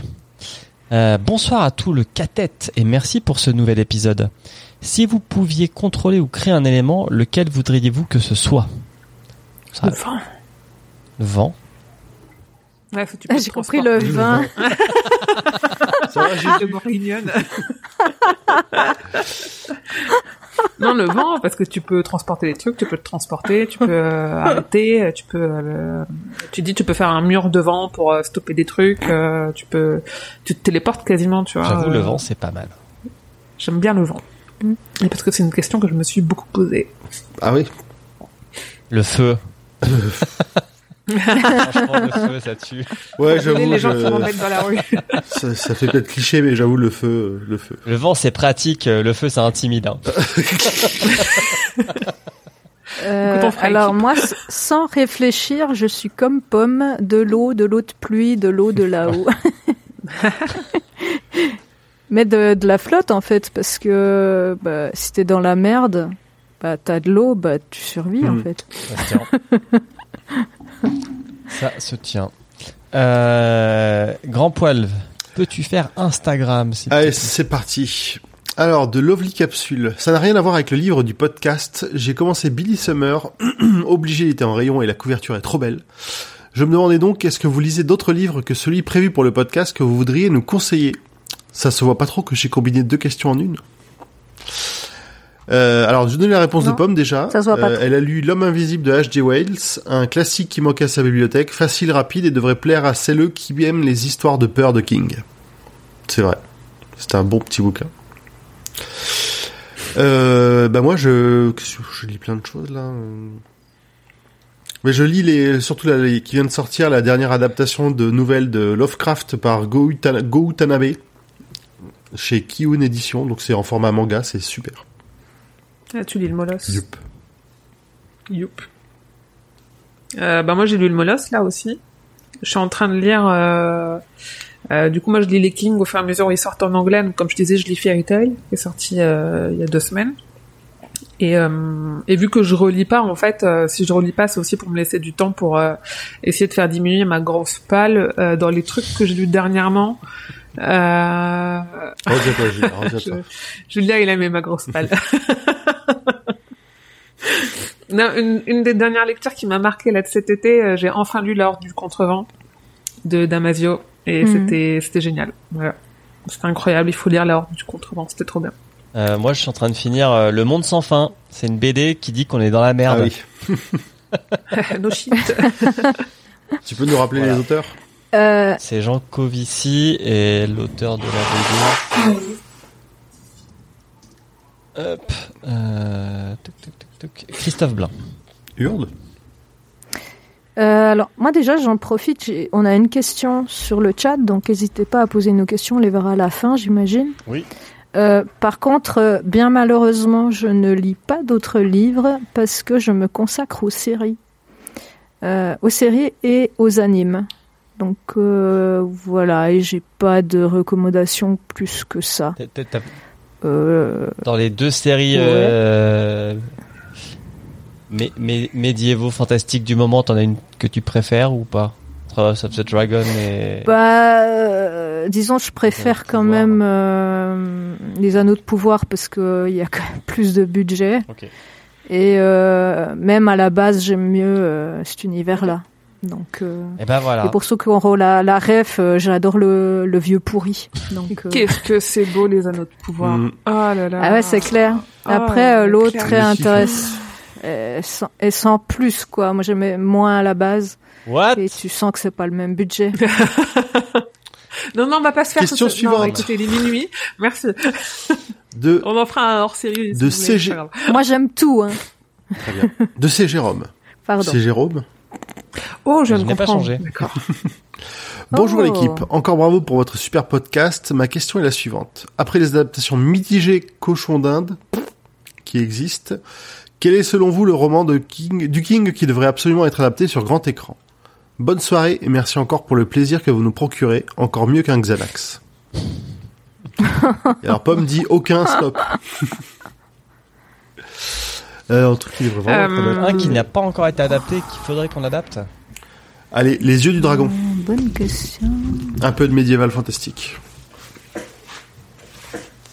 Alors, en plus, je pense que euh, là, en même temps, on parlait des anneaux de pouvoir et de House of the Dragon. euh, je pense que le genre revient à la mode, donc on n'est pas à l'abri de de- d'entendre parler d'une adaptation des Yeux du Dragon, parce qu'il y a Fairy Tail qui est un, un roman de fantasy Mhm. qui vient d'être adapté et que les frères Duffer. Ah oui, je l'ai pas dit. Les frères Duffer, ils ont ils sont ils sont très inspirés de de l'univers de King pour faire Stranger Things, mais ils ont une des grosses adaptations en plus de ça euh, dont ils ont parlé dans beaucoup d'interviews, c'est Firestarter, le film avec Drew Barrymore. Ok. Et il y a des, des easter eggs euh, de, de la série vers euh, vers le film. Et les frères Duffer, ils sont en train de faire euh, Talisman de Peter Straub et King, qui est aussi un truc de fantasy. Mm. Donc en effet, ouais, s'il y a un truc à faire en ce moment, parce qu'ils mettront du budget, c'est à mon avis ouais, un truc de fantasy, donc genre les yeux du dragon. Après, je suis un peu comme Pomme, je me dis, euh, on peut arrêter là, en vrai, parce qu'on a vraiment besoin d'en avoir encore beaucoup. Et je sais qu'on m'avait posé la question dans une interview il y a quelques années, et c'était avant que Jessie soit fait, et moi je voulais voir une adaptation de Jessie, et, euh, et pour le coup, j'ai bien aimé ce qu'a fait Mike Moi, je suis étonné que Pomme n'ait pas dit Joyland. qui n'a pas d'adaptation. Euh, alors Quel moi j'y ai pensé, mais plutôt élévation. Je pense que ça pourrait être sympa élévation, euh, faire quelque chose. euh. Ouais, ouais, pas, c'est pas faux. Mais l'autre, euh, l'autre aussi, hein, sans problème. Ok, il nous reste un truc sur Instagram de la part de Loylon. C'est pas une question, mais un remerciement. Votre podcast est un précieux compagnon pour cette période pas, é- pas, évi- pas évidente. Pour moi, et même dans les bons moments, vous êtes au top, cœur. Bah écoute, merci de nous écouter. Merci Loïla. On est là pour ça, le but c'est pas de faire chier les gens. hein. Merci. On est des troubadours, on est là pour vous C'est divertir. ça, exactement. Et j'ai copié dans le conducteur la dernière question de DJ Paragon Oh la plus dure en plus. sur Twitch. J'ai une question ciné si vous avez le temps. Si vous produisiez le film Firestarter avec thune illimitée, qui prendriez-vous à la réal et pour les actrices acteurs? Perso Carpenter, ça l'aurait fait dans les 90s avec quand même Drew pour jouer Charlie. Moi, je fais un dessin animé. Voilà. Comme ça, on peut faire ce qu'on veut avec les pouvoirs, on peut foutre tout le budget qu'on fout. Ouais, Et à la alors, fin, on euh, brûle alors- la terre. Ouais, la, la, la- on la sépare en deux. Euh, sinon, je, je- j'en profite vite, c'est que moi j'ai aucune référence des noms de réal et tout ça, donc je peux pas répondre. Voilà. Moi, il y a un truc dont j'ai très très envie depuis euh, depuis quelques années là, et je crois que c'est que que ça me vient. Alexandre Aja avait été euh, avait un projet d'adaptation de King, je sais plus quoi. Je pourrais chercher sur le site, mais euh, j'ai la flemme. Mm. Si vous cherchez Alexandre Aja, Stephen King, vous Mais il retrouverez. préfère les trucs plus Et en fait, sales. depuis euh, Il hein préfère les trucs plus sales, Alexandre Aja. Et pourtant, il, il a, euh, il était vraiment sur un projet. Il avait euh, acheté, optionné les droits, tout Ah ça. Moi, ce que j'aimerais bien, euh, c'est avoir euh, genre euh, Julia Ducournau qui réalise un jour un King. Je pense que sur Charlie, elle pourrait être bien. Julia Ducournau, c'est euh, une française qui a fait euh, Grave et qui a fait Titane. Mm. Et je me dis, euh, là, je sais que la question c'est budget illimité et tout. Moi, je me dis en fait, à un moment donné, il faut aussi réussir à sortir du côté euh, hollywoodien et on en fait des tartines partout et on oublie toute la subtilité de King qu'il a dans ses personnages et dans ses métaphores. Et on te sort, genre, à mon avis, une Julia Ducournau avec quelqu'un derrière qui écrit un bon scénario bien léché, euh, bien profond et tout. On peut faire un truc vraiment très cool, quoi. Et j'aimerais bien euh, qu'on arrête avec euh, Romero Carpenter et, euh, et les Muschietti et tout, qui vont nous faire des trucs euh, un peu grandiloquents. Euh, on a que ça de- depuis 40 ans. euh, ça va, quoi. Le saviez-vous? Alexandre Aja a fait haute tension dans la BO et Origin of Symmetry de Muse. Hein Un film d'horreur avec. Cécile de France. ouais. Ils ont aussi fait Piranha 3D. Et ça, c'était une sacrée expérience au C'était cinéma. une sacrée merde. Non, c'était trop bien. Alexandre Aja, il, devait- il devait faire The Plant. Voilà, ok. The? The Plant, qui est en fait euh, un livre que King a commencé et jamais terminé parce qu'il le publiait par chapitre sur son sur son site internet et que en fait tout le monde s'en foutait à l'époque parce que les gens n'allaient pas tant que ça sur internet en réalité et du coup il l'a jamais terminé. Ok. Euh, moi, je suis un peu comme Urde dans le sens, je ne saurais pas donner un réal ou une réal pour faire ce film. Il y a pas de mecs qui me viennent euh, à l'esprit et en tant qu'acteur ou actrice, euh, à part le, alors il est pas indien, il est mexicain, mais euh, le mexicain des films de, ah, comment il s'appelle? Euh, J'allais dire de Tarantino, mais non, de son pote. Danny Trejo? Machete. Ouais. Mm. Lui en Rainbird, je le vois bien. Moi, remarque, il fait peur, oui. Ça peut marcher. Il fait peur, il est Mm. grand. Bon, enfin, lui en Non, il est pas grand. mais ça, ça- Il est pas Ah grand. ouais? Ah non, il, Il est tout petit, hein. Il est tout petit. Ok. Euh, Ah, mais tu mets la caméra en dessous et ça passe. Ah, face, à une, bon. face à une gamine de 8 ans, c'est bon, il fera grand quand même. Mais euh, ouais, bon, pour jouer une gamine, euh, franchement, sortir une gamine aux Mm. C'est un peu dur à dire. Et pour jouer le père, en fait, il n'y a pas un visage. J'ai pas mis un visage sur la tête du père quand j'ai lu le. Si. j'ai le bouquin, Attends, quoi. comment il s'appelle celui qui jouait dans Demain à la Une, là? Kyle Chandler. Kyle Chandler. Lui, il ferait un père parfait, lui. non. Laisse Kyle Non. Chandler tranquille. J'en parle dans le watchlist qui est sorti aujourd'hui d'ailleurs. Je joue dans Super Punt. Euh, ok, bah on a fait le tour des questions. Ah ouais, c'est avec le bon. Ouais. Je vois qu'à mon chronomètre, nous sommes à 2h58 d'enregistrement. Ouais, let's C'est go. pas mal. Let's go Ah, Il est temps de bien. conclure. Oui. Au revoir. Bonne nuit. Euh, Ah, j'avoue. bah déjà, merci à tous d'être restés jusqu'à tard Et le soir. toutes. Et à toutes. Euh, Merci, merci à vous, beaucoup. bande du roi. Mm. Mm. Et ceux qui sont restés un petit moment aussi, c'était On bien sympa. Vous avez un Ouais, plus petit merci, mais merci quand aussi. merci On euh, vous pour tous les pardonne, il est minuit euh, quand même. Sur les applications, sur les réseaux sociaux et Oui. tout. euh, on en a de plus en plus et c'est vraiment très très cool euh, de vous lire. Même sur les vidéos N'hésitez YouTube. pas. On vous voit, Ouais. on reçoit des emails. Ouais. Euh, on vous rappelle que Le Roi est un podcast du label Podcut et que nous avons un Patreon pour acheter du kérosène et faire ces magnifiques images que vous voyez après en fond sur nos live Twitch. Euh, Patreon.com slash podcut. Euh, on fait aussi des playlists de gens du podcast tous les mois, ça vous intéresse. Très éclectique. Et on se retrouve le mois prochain. Et on va lire quoi La On clé des vents. Voilà. On retourne. Enfin, on retourne encore un petit coup sur la tour. Ça nous avait tellement manqué. Dans, ouais. Dans l'entre-deux mondes. Euh, et ben merci Émilie Hur des grands poils. Merci à Merci vous. à tout le Je monde. vais lancer le générique. C'était cool. Et Très à bonne dans soirée. Ciao, Et ciao. bonne journée si vous nous écoutez le matin. bonne Bonne nuit, merci. Bisous. Des Chaud. bisous.